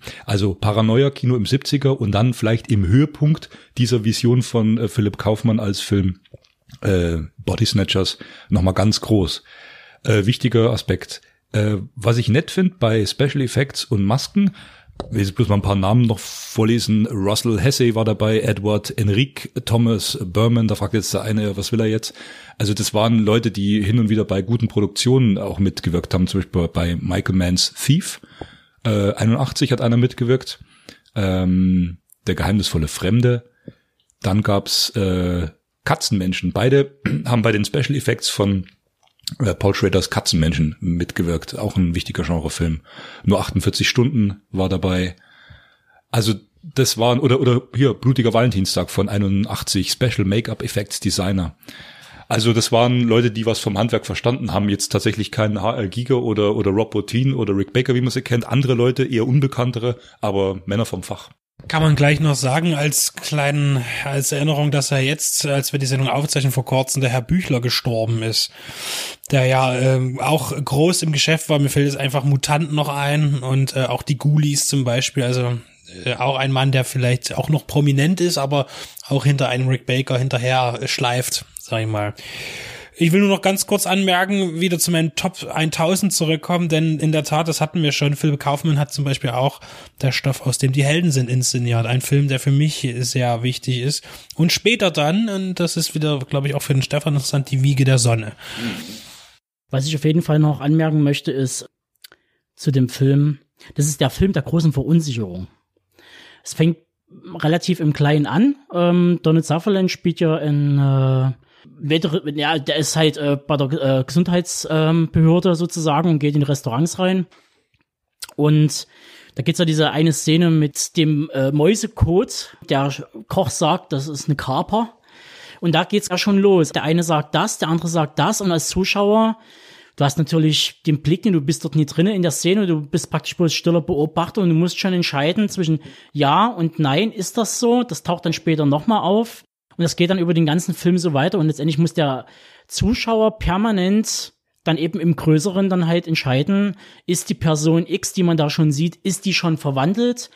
Oder sind das einfach so eine Art Mimiken? Sind das so eine Art Mimikrie, dass man das imitiert, das Verhalten, was jetzt vielleicht erwartet wird, etc. Und das sind halt so Verhaltensweisen, das ist schon sehr interessant. Also das ist, äh, ich glaube, der Film hat in der, in der Meta-Ebene wesentlich mehr zu bieten, als äh, das ist ein blanker Horrorfilm oder Sci-Fi-Film. Rum wie numm, aber der Film hat doch wesentlich mehr zu bieten als blanker Horror. Und das eigentlich fast gar nicht, sondern eher Angst und Furcht. Hat immer so eine beklemmende Stimmung und die hält ja komplett diese zwei Stunden oder so äh, locker durch, ohne irgendeinen Abbruch. Ja, und diese Verunsicherung, die du angesprochen hast, äh, macht den Film halt hochqualitativ zu einem guten Vertreter seiner Zunft. Und wir möchten ihn euch ausdrücklich empfehlen, wer ihn noch nicht gesehen haben sollte. Und wer ihn schon gesehen haben sollte, wieder angucken. Hallo, hier ist der Benedikt von Deep Red Radio. Ihr hört gerade unseren Filmpodcast für die Liebhaber und Liebhaberinnen des Genre- und Independent-Kinos. Ja, uns gibt es seit nunmehr 2012 in verschiedener Besetzung, aber immer beständig und bieten euch ein umfangreiches Audioprogramm zu Spielfilmen, zu Serien. Wir haben auch Interviews für euch im Angebot, Specials, mal länger, mal kürzer ein buntes Programm. Was kommt aktuell auf Blu-ray und DVD raus? Nicht alles kommt in unser Portfolio, aber das für uns Wichtigste und Interessanteste. Schlechte Sachen, gute Sachen, was lohnt sich, was nicht und was kommt im Kino. Auch das haben wir im Auge, auch wenn wir nicht immer ganz aktuell sind und alles abgrasen. Wir kommen zu Wort zu den Sachen, die uns interessieren und hoffentlich auch euch.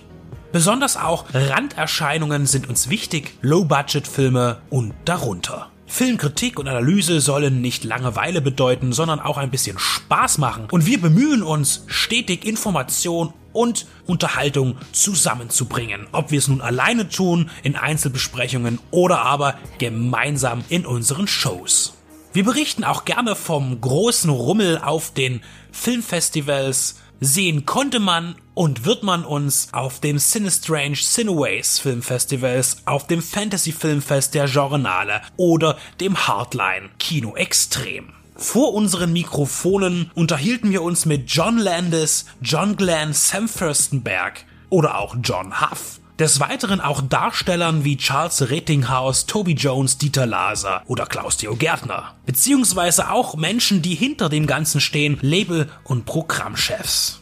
Wir möchten auch in der Zukunft mehr mit Gastautoren kooperieren oder mit kollegialen Blogs gemeinsame Sache machen. Dazu könnt ihr euch gerne bei uns melden, wenn ihr mitmachen wollt oder selber einen Podcast habt oder einen Blog und Interesse an einer Interaktion habt. Es geht uns allen um die Liebe zum Kino und zum Film und nicht um die Konkurrenz. Unser Team besteht aus Benedikt Wilken, Stefan Jung, Tobias Kloppisch und Maximilian Scholz. Wir sind kostenlos, aber nicht umsonst.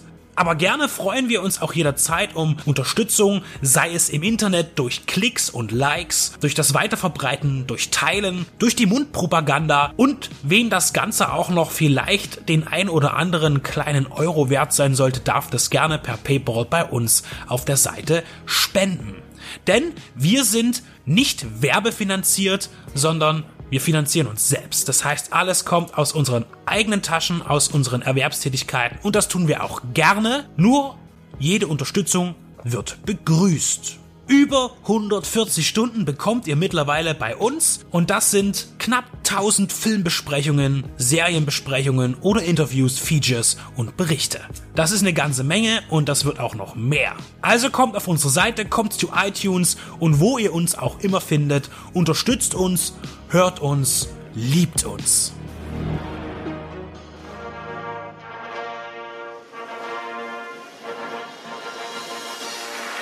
Oscar goes to. And the Oscar goes to. And the Oscar And goes the to. Oscar goes to. Oscar goes to. Netflix. Ach nee, ähm, ich, ich meine äh, Roma. Roma ist der Film, über den wir uns jetzt unterhalten wollen. Nominiert für zehn Oscars, drei hat er abgeräumt, unter anderem eben als bester fremdsprachiger Film und für die beste Regie und beste Kamera. Ich denke doch, dass ich jetzt in der Rubrik bestes Streaming-Erlebnis oder so bei euch, Deep Red Radio, rutsche, denn Roma ist ein Film, der ausschließlich für den Streamingdienst Netflix produziert wurde und dort eben auch anschaubar ist für alle Abonnenten. Ich habe gelesen, damit er überhaupt eine Chance beim Oscar hat, wurde der so in, naja, so 50 bis 100 Kinos dann doch mal aufgeführt. Allerdings, soweit ich weiß, nicht hier in Deutschland, weil da muss ja auch eine Festplattenkopie zur Verfügung gestellt werden. Keine Ahnung, aber ich glaube nicht, dass es das gab in Deutschland. Und wenn man jetzt direkt vom Streamingdienst auf die Leinwand projiziert, das ist ja dann auch ein bisschen merkwürdig, glaube ich. Also ich weiß nicht, wie ihr das seht, aber Netflix ist ein unglaublich spannendes Thema, über das es sich wirklich zu diskutieren lohnt. Ich sitze aber hier gerade ganz alleine am Mikrofon, deswegen denke ich mir, ich verschiebe das Thema Netflix auf später und rede jetzt mal über diesen Film, der so doch ganz gut angekommen ist bei der Oscar-Jury und warum das eigentlich so ist. Ich schätze mal, da draußen sitzen ganz viele Netflix-Abonnenten und haben den Film vielleicht doch schon angeschaut. Aber er ist schwarz-weiß, er ist sehr artifiziell, er hat äh, ein bisschen sperriges Thema auch. Keine Ahnung, wie viele. Würde mich jetzt mal interessieren, wie viele von euch beim Schauen des Filmes Roma tatsächlich eingeschlafen sind oder dann abgeschaltet haben, weil es doch nicht so sehr interessiert hat. Der Film Roma von Alfonso Cuaron, eben auch hier mit dem Oscar für die beste Regie ausgezeichnet, startet mit äh, einer Einstellung, wo man quasi in einer Großaufnahme sieht, wie jemand mit einem Schrupper Wasser in so einem mit Fliesen bedeckten Raum auskippt und wegschrubbert. Und im Laufe des Films kriegt man dann mit, dass diese Figur eben Cleo ist, das Kindermädchen in einer Familie eines Arztes mit vier Kindern Sie kümmert sich dort um vieles, aber eben ganz vor allen Dingen um das Sauberhalten dieses Raumes. Dort äh, hält der, der Haushund Wache, so eine Zwischung aus einem Rottweiler und einem Dobermann, würde ich vielleicht sagen.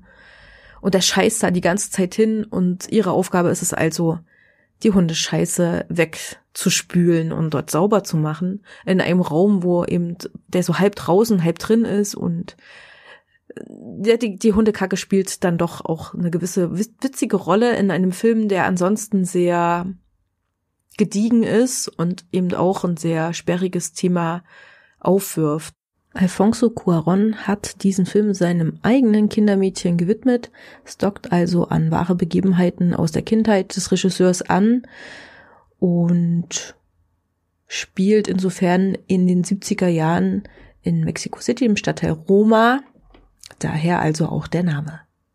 Wir beobachten diese Familie dabei, wie sie zusammenlebt, welche Rolle das Kindermädchen spielt, in welcher Art von Beziehung sie zueinander stehen. Wir sehen, dass sie sehr liebevoll mit den Kindern umgeht und später im Lauf des Filmes kommt es zu einer Trennung des Familienvaters und seiner Frau. Das Kindermädchen bleibt bei ihr und den Kindern, die alle bleiben in diesem Haus und halten dann eigentlich noch stärker zusammen als vorher. Dabei hält Leo noch ihr eigenes kleines Rucksäckchen, zu tragen und muss eine Entscheidung fällen, tut sich damit ein wenig schwer. Und dabei beobachten wir sie. Der Film ist nicht besonders dialoglastig. Er erzählt stark über die Bilder. Ähm, es sind fantastische Bilder. Also es ist einfach perfekt inszeniert. Nicht nur, dass die Figuren in den Bildern immer so wahnsinnig toll arrangiert sind und die Gegenstände um sie herum. Viele, viele Bilder haben eben auch eine symbolische Wirkung und das ist insgesamt sehr abwechslungsreich und spannend, auch wenn es nur schwarz-weiß ist.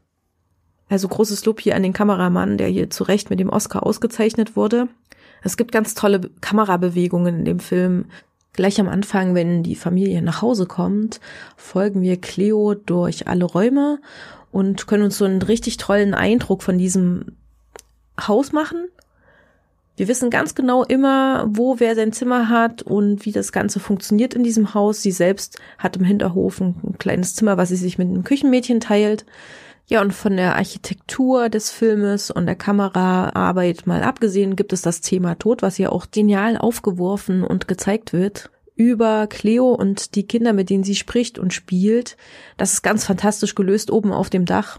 Geh nicht zu nah an das Geländer, sagt sie zu dem jüngsten Sohn und er macht das auch nicht und ist auch ganz, ganz vorsichtig. Und dann fragte sie einfach, wie sich das anfühlt, wenn man tot ist bisschen spiegelt sich das dann in der letzten Szene, als die ganze Familie am Meer sitzt. Da verrate ich aber noch nicht, wie sich das Ganze spiegelt. Aber das Thema Tod ist meiner Meinung nach ein dramaturgisches Mittel in dem Film, das richtig gut funktioniert, weil das ja auch so eine Urangst in uns ist, die viel zu wenig Gehör findet oder überhaupt besprochen wird.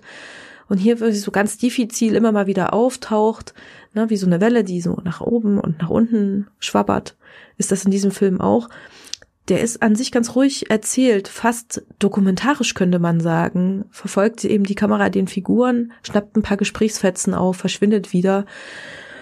Und richtig, richtig lobreich an diesem Film finde ich persönlich, komme ja nur vom Radio, den Sound, den Ton, wie der eingesetzt wird, was da so gemacht wird, ganz klar und stechend manchmal und auch der Einsatz von Musik. Da habe ich meine Ohren wirklich weit aufgesperrt und war sehr fasziniert. Man könnte also zusammenfassend sagen, dass der Film Roma ein gutes Gesamtpaket bietet, was Cineasten vor allen Dingen ganz, ganz viel Schauwert bietet. Darüber hinaus eine richtig interessante Geschichte, die eben auch Tiefe hat vor allen Dingen. Und ähm, unterm Strich frage ich mich einfach nur, wieso macht Netflix oder produziert Netflix oder kauft eben diese Filme ein, wo das restliche Angebot doch immer so mainstreamig ist wo man immer denkt, so Netflix, na ja, es ist halt was für die nette Unterhaltung zwischendurch und dann knallen die da ab und zu mal so einen Schwarz-Weiß-Quatsch raus, äh, der richtig, richtig gut ist. Also so möchte ich das jetzt einfach mal zusammenfassen. Für mich persönlich kann ich nur sagen, das ist einer der besten Filme, die ich im letzten Jahr gesehen habe, weil ich eben auch durchaus eher auf artifizielle Filme stehe als auf Action-Kino. Das gebe ich gerne zu. Da bin ich voreingenommen. Aber ich verbeuge mich hier vor diesem Meisterwerk. 1979 gab es eine sehr spektakuläre Republikflucht aus der DDR nach Westdeutschland. Ich glaube, da war ziemlich jede spektakulär, aber diese war halt am internationalen Interesse am höchsten, denn zwei Familien aus dem Raum Thüringen flohen in einem selbstgebauten Heißluftballon über die Grenze und umgehend zu der Zeit stand Disney auf der Matte und hat sich die Story gekauft von den beiden Familien und fast umgehend einen Film produziert, der dann 1982 auch in die deutschen Kinos kam. Mit dem Wind nach Westen heißt der deutsche Verleihtitel. Ganz schlecht gewählt übrigens. Also der ist eher philosophisch äh, Bedeutung, politisch bedeutungsmäßig richtig als äh, geografisch. Aber ja, dazu, das stimmt aber schon. Dazu Man ist ja eher nach Süden geflüchtet, ja. ja. Ziemlich genau nach Süden, aber ja. ja. In dem Fall richtig. Der Originaltitel war Night Crossing. Richtig. Stimmt, okay. Und der sollte, glaube ich, noch anders heißen, aber dann wäre an irgendeinem anderen Film zu nah dran gewesen und dann haben sie nochmal umgetitelt. Je, genau. Jedenfalls hat Disney dort schon auch relativ viel Geld reingesteckt und auch ähm, zumindestens John Hurt ist ja jetzt ein namhafter Bo Bridges. Genau, Bo Bridges auch noch sehr jung. Man, ich kenne ihn immer erst so als äh, nach 50 Jahre, aber äh, ist der Film ganz gut besetzt. Äh, das, das Setting ist auch recht glaubwürdig, fand ich. Äh, man hat äh, bei Landsberg gedreht. Es steht äh, bei der IMDb auch drin, dass man in Thüringen gedreht hätte. Das glaube ich nicht zu der Zeit. Auch Disney wird es nicht geschafft haben, dort zu drehen. Übrigens auch Sky Dumont ist Ja, in dem und- Film zu sehen. Und Klaus Löwitsch, also die Genau. haben auch Deutsch besetzt in den kleineren Rollen dann. Und diesen Film, der ist auch nicht an einen gewissen Michael Bulli Herbig vorbeigegangen. Und sehr viel später, als er ja nun eben vor einiger Zeit gemeint hatte, er würde keine Komödien mehr drehen wollen und unmittelbar danach den Bulli-Parade-Film produziert hat und inszeniert hat, doch nochmal einen Rückschlag erlitten hatte, macht er jetzt Ballon, weil das Thema war ihm sehr interessant und er begab sich darauf, die Familien aufzusuchen oder zumindest einige, um mit ihnen zu sprechen und stieß dann erstmal auf die Hürde der des Copyrights, könnte man sagen, denn die Rechte dieser ganzen Story liegen noch bei Disney und die haben sich wohl ziemlich hart verkauft damals. Ich weiß nicht, inwieweit man eine, eine, eine tatsächlich stattgefundene Lebensgeschichte besitzen kann als Konzern, das weiß ich nicht. Aber scheinbar hätte er nicht mal die Namen benutzen dürfen von den Familien, so wie es aussah. Ich glaube, das ist am ehesten das, was du hättest wahrscheinlich unter Pseudonym drehen müssen, aber das wäre ja dann Blödsinn gewesen. Jedenfalls, was macht man als erfolgreicher deutscher Filmemacher? Man ruft natürlich den deutschen erfolgreichen Filmemacher im Ausland an und das ist dann Roland Emmerich gewesen, der wohl den Kontakt zu Disney hergestellt hat. Und am Ende wissen wir ja nun, es gibt den Ballonfilm von Bully Herbig. Und ich habe gestaunt, dass es wirklich in der Tat fast ein 1 zu 1 Remake des amerikanischen Films ist. Tatsächlich auch Einzelbilder. Mir fällt jetzt sofort die Aufnahme im Ballon ein, wie sie ihn aufblasen. Hast du das Original gesehen? Ich hab ja, leider ich habe es tatsächlich gesehen, vor Okay. kurzem wirklich eins zu eins, auch die Figuren, das heißt dieser Stasi-Nachbar und sowas. Wir reden jetzt ein bisschen, wir haben beide den Film gesehen, wir erklären jetzt nicht die Details der Story, haben wir ja schon gesagt, worum es im Groben geht. Ja.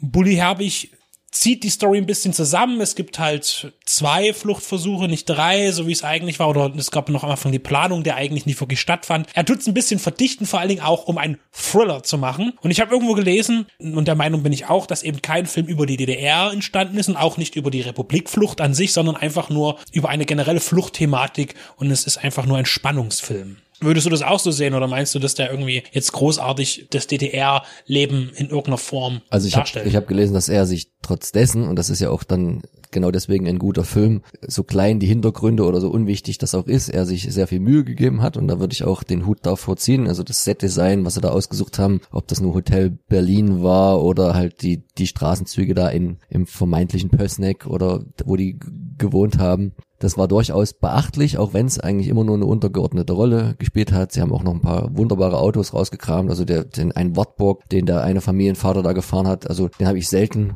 so in, in, in live erlebt, aber gut, bin ja auch ein paar Jahre jünger. Also da haben sie sich schon extrem viel zusammengesucht, um das Ganze authentisch ähm, wirken zu lassen, auf jeden Fall. Das fand ich auch interessant bei dem 1980er Film, wo ja auch genau diese Vehikel da waren. Also da musste man die ja wahrscheinlich über Ungarn oder über, über die Tschechische Republik beziehen. Da haben ja auch Lada, Moskwitsch und auch diesen Wartburg. Meinst du nicht, dass da ein paar harte Devisen gereicht haben, um da ist die so große ein paar- Frage. Vielleicht war ja Disney doch auf der anderen Seite. Na, man weiß es nicht. Auf jeden Fall auch da, muss ich sagen, ist auch, hat man sich viel Mühe gegeben. Also zu der Zeit. Ich finde es ganz interessant, dass, äh, also als internationalen Darsteller, auch in Deutschland bekannt, ist natürlich der ewige Nazi zu sehen. Äh, Wie heißt er gleich? Thomas Kretschmann? Thomas Kretschmann, der mal jetzt einen Stasi-Offizier spielen darf. Das ist insofern interessant, als dass ich ihn fast gar nicht erkannt hätte. Irgendwie sah der doch recht alt aus. Was so ein Schnauzer halt macht. Ne? Ja, genau.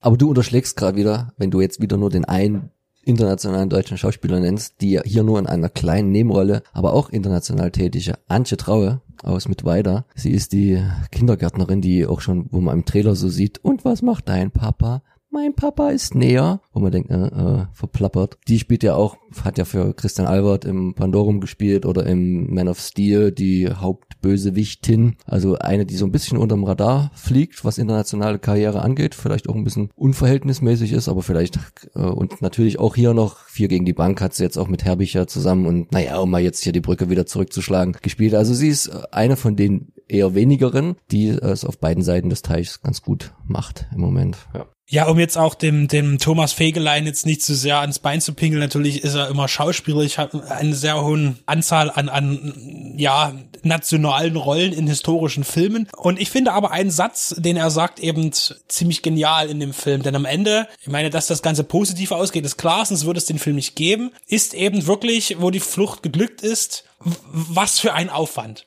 Und es stimmt ja. Was für ein Aufwand, äh, diesen, äh, und das wird auch in dem Film gut dargestellt, was für ein Heavy-Metal-Einsatz, Hubschrauber, Militär und so weiter, Massen von Menschen, die wegen acht Personen, die einfach nur das Land verlassen wollen, eben äh, mobilisiert werden. Und eben genau, wie, politisch das eben ist, diese Republikflucht und was, was die darauf gegeben haben, dass das ja nicht passiert. Und äh, das ist, das ist genau dieses ganze traurige Dilemma um dieses, dieses ganze Ding, weshalb ja auch wirklich, und es gibt ja immer Leute, die es gerne revidieren, dass die DDR kein Unrechtsstaat gewesen wäre. Das ist totaler Quatsch. Ein Unrechtsstaat ist, wenn Menschen an der Grenze erschossen werden, die das Land verlassen wollen. Das waren ein übrigens 450 insgesamt. Ja, ne? ein Kommt Unrechtsstaat ist ein Land, in dem Kinder der Familie weggenommen werden, wenn die Eltern nicht politkonform sind und so weiter und so fort. Natürlich ist es ein Unrechtsstaat. Natürlich war das Interesse groß, eben für viele Menschen dieses Land zu verlassen. Ich finde, die Darstellerriege ist durchweg gut funktioniert. Also finde ich wirklich gut. Ich kenne jemanden, der hat sich aufgeregt über einen Gartenzaun, der sagte, hey, das ist doch nie Roster, das gab es erst 30 Jahre später. Davon mal abgesehen, ist es rundum eigentlich gut gemachte deutsche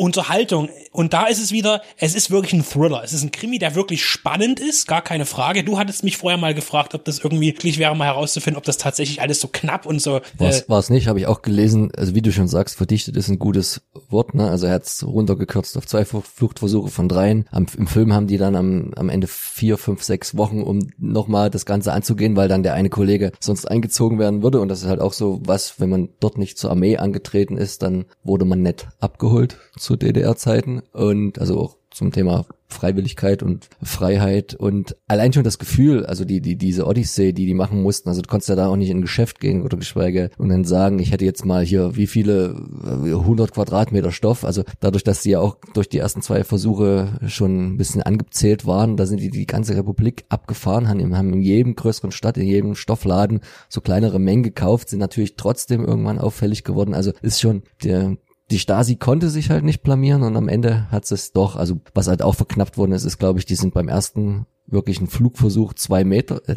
zwei Meter, 200 Meter vor der Grenze, sagten sie im Film gelandet. Ich glaube, in der Realität waren es zwei Kilometer, also hat man da auch noch ein bisschen dramatisiert und aber das ist alles minimal, so dass man eigentlich, denke ich, da total mitgehen kann. Also es gibt ja da andere Filme, da drehen sie sich ja die Verhältnisse zurecht. Zu deiner Stasi-Geschichte, was ich noch interessant fand, weil der Film hat ja ein ziemlich krasses Happy End. Was man so liest, ist es den Familien dann gar nicht so gut ergangen, weil die Stasi hat sich da natürlich auch ex extrem schlechter Verlierer erwiesen, hat alles dran gesetzt, den ihre äh, Karrieren dann auch im Westen zu zerstören. Da ist dann irgendwie der eine hat dann so eine seine kleine Firma der aufgemacht. hat ein Elektro, Ja, Fachgeschäft Elektro, dann, dann ist irgendwie ein alter Kumpel aus DDR-Zeiten nachgekommen. Da kam dann später raus, dass der von der Stasi umgedreht worden ist und so. Also das ist, das sind solche Abenteuerpistolen. Da frage ich mich Vor allen Dingen, der sollte dann das Geschäft kaputt machen von dem, Kaputt. irgendwie durch wahrscheinlich Sabotage oder Und, so. und, und das ist, das, da, da bietet eigentlich diese noch relativ junge deutsche Geschichte so viel Stoff und deswegen ist es ja auch so lustig, dass das Disney, also eine amerikanische Firma, so schnell da da war, sich die Rechte gesichert hat für ein Publikum, was das ja nicht so wirklich interessiert naja, hat. West-Ost-Kampf, äh, Geißen Vorhang, das ist in jedem James Bond-Film Thema gewesen Ja, zu der für, Zeit. für viele Amerikaner endet halt trotzdem vieles an den eigenen Grenzen oder so, ne? Und, und, und dass wir jetzt erst so, so langsam herausfinden, auch über den Zweiten Weltkrieg hinaus, ähm, was wie für interessante Stoffe wir eigentlich haben, ne? Aber man muss es halt umsetzen. Da könnte man nochmal zum Geld kommen. Der ursprüngliche Film, dieser Night Crossing, hat ja damals 10 Millionen Dollar gekostet. Jetzt weiß ich nicht, was das inflationsbereinigt heute wäre. Auf jeden Fall hat der Bully sich hier 7,5 Millionen zusammengekratzt. Ich habe das mal alles aufgesplittet. 700.000 war wohl so eigene Produktionsfirma und der Rest alle möglichen Filmförderanstalten abgegrast, nochmal Geld auch für den Verleih bekommen. Also am Ende waren das dann irgendwie knapp acht Millionen, was ja für Deutschland auch schon wieder eine ordentliche Hausnummer ist und wahrscheinlich auch ohne seinen Namen so nicht möglich gewesen wäre, wenn das jetzt ein Indie-Regisseur gemacht hätte. Ja, und wenn du das jetzt so ansprichst, ich habe den Film nicht gesehen,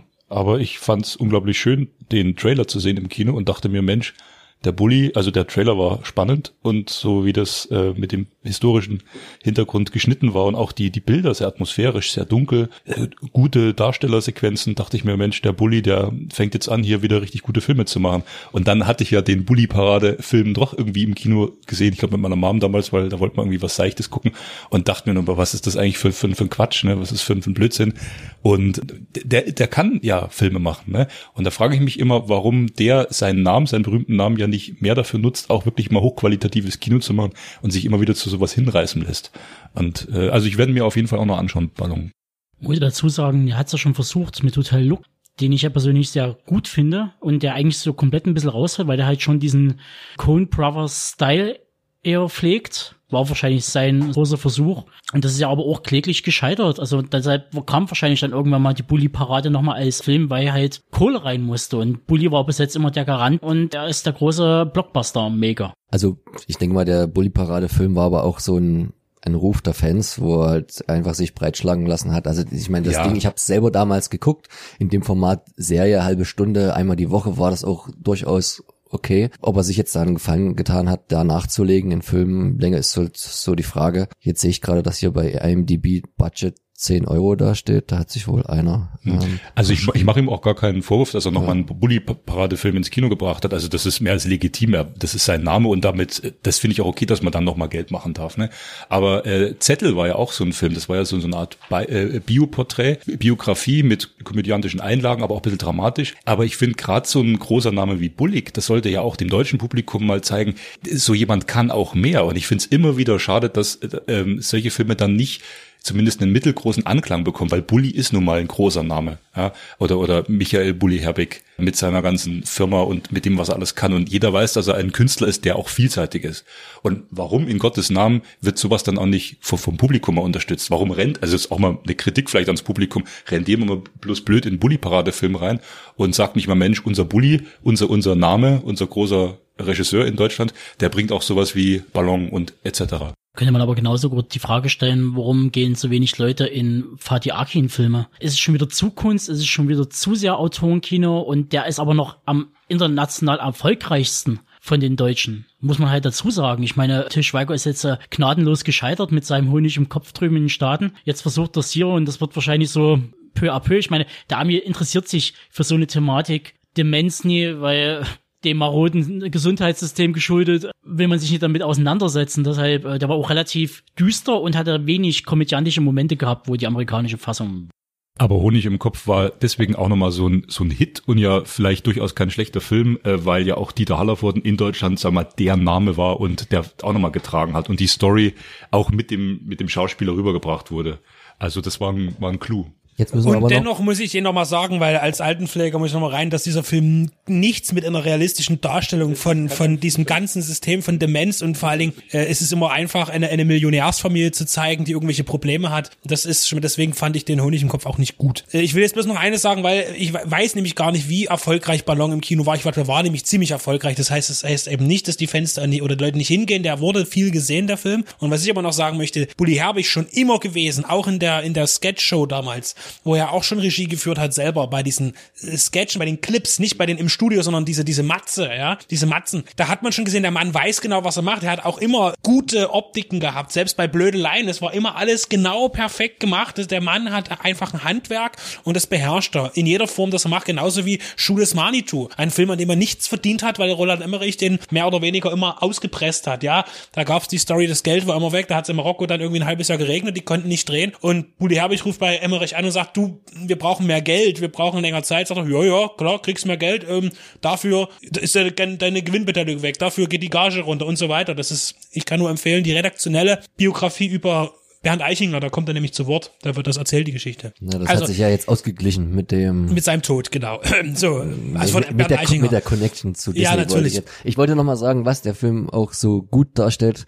Musst du das Mikro gleich behalten als der Special Effect Spezialist, dass er halt nicht irgendwie äh, versucht, da einen Computer mit ins Spiel zu bringen, sondern halt das Ding halt irgendwie baut und dann aber auch geschickt durch Schnitt gar nicht so viel zeigt in den Szenen, wo die im Ballon sitzen. Das ist eigentlich am Ende gar nicht so aufwendig, wie man vielleicht meint, weil es ist halt vor allen Dingen dunkel, aber mh, da nicht falsche ähm, Mittel wählt, um Authentizität, Authentizität zu schaffen. Also die, die, der Einsatz von CGI ist sehr viel, aber eben nicht so auffällig und gut gelungen, gar keine Frage. Also da gibt's nichts, selbst wenn der Hubschrauber äh, in Aktion mal animiert ist, der sieht wirklich gut aus, glaubhaft. Also das haben sie schon gut gemacht. Wie gesagt, der Film war auch teuer genug. Wir haben gute deutsche Effektfirmen, falls davon eine genutzt wurde, wenn nicht, bestimmt auch eine tschechische, ist auch egal, aber das ist alles gut gelungen. Also kommen wir, ich denke langsam zum Schluss, wir sind schon bei 18 Minuten und äh, wollen damit sagen, dass Ballon ein guter deutscher, ja sogar ein Genrefilm ist, möchte ich sagen. Eben ein Thriller mit einer Republikfluchtthematik ist immer wieder begehrtes Thema, genauso wie Nationalsozialismus ist eben auch die DDR immer ein prägnantes Thema im deutschen Kino. Und hier auf jeden Fall ansehnlich und äußerst unterhaltsam, wenn auch natürlich in der Tragik umgesetzt. Erst kürzlich durftet ihr meine dezente und cineastisch berechtigte Kritik erleben, wie es sein kann, dass ein mittelmäßig und das ist schon sehr geprahlt programmierter CGI-Optik-Trash wie Avengers Infinity War für einen Academy Award für die besten visuellen Effekte nominiert werden konnte. Heute kommen wir zur Review zum Gewinner dieser Kategorie diesen Jahres beim selben Wettbewerb. First Man und hier könnte man beinahe versöhnliche Worte finden, denn die Entscheidung für First Man erklärt, was visuelle Effekte eigentlich bedeuten. Es geht eben nicht um möglichst viel CGI, sondern eine gescheite Gestaltung unter Einbezug von realen und digitalen Hilfsmitteln, um eine glaubwürdige Kulisse zu erzeugen. Authentizität. Avengers Nummer 1 hatte sie. Bevor ich genauer darauf eingehe, warum der Preis für First Man berechtigt ist, möchte ich den Inhalt abreißen, der eigentlich keine Vertiefung bedarf. Es geht um den ersten Menschen auf dem Mond. Das war 1969 Neil Armstrong. Er gehört zweifelsfrei zu den bekanntesten Raumfahrern bis jetzt. Einen größeren Erfolg als seinen und den seiner Mitreisenden Buzz Aldrin sowie Mike Collins, der im Auto um den Park reisen musste, um seine Kameraden dann vom Spielplatz wieder abholen zu dürfen.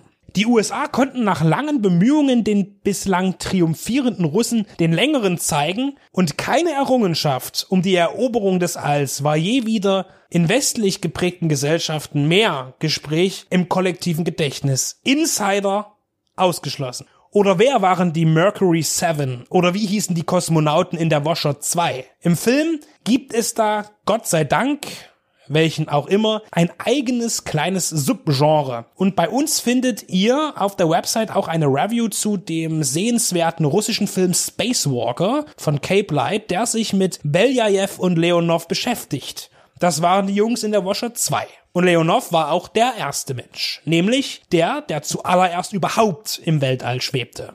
In dieser Review nehme ich auch Bezug auf einen, sagen wir, meiner Top 1000 Filme, der Stoff, aus dem die Helden sind, den ich hier auch als Vergleich hinzuziehen werde der das Wirken der Mercury 7 erzählt, also jene Männer, die die Programme Gemini und Apollo erst möglich machten. Neben der Arbeit und der Entwicklung der Apollo-Missionen und deren Durchführung steht der Privatmensch Armstrong mit seiner Familie stark im Fokus von Regisseur Damien Chisella und Drehbuchautor Josh Thinger, der zuvor Spotlight und Spielbergs Die Verlegerin schrieb. Spielberg fungiert in First Man übrigens auch als Executive Producer.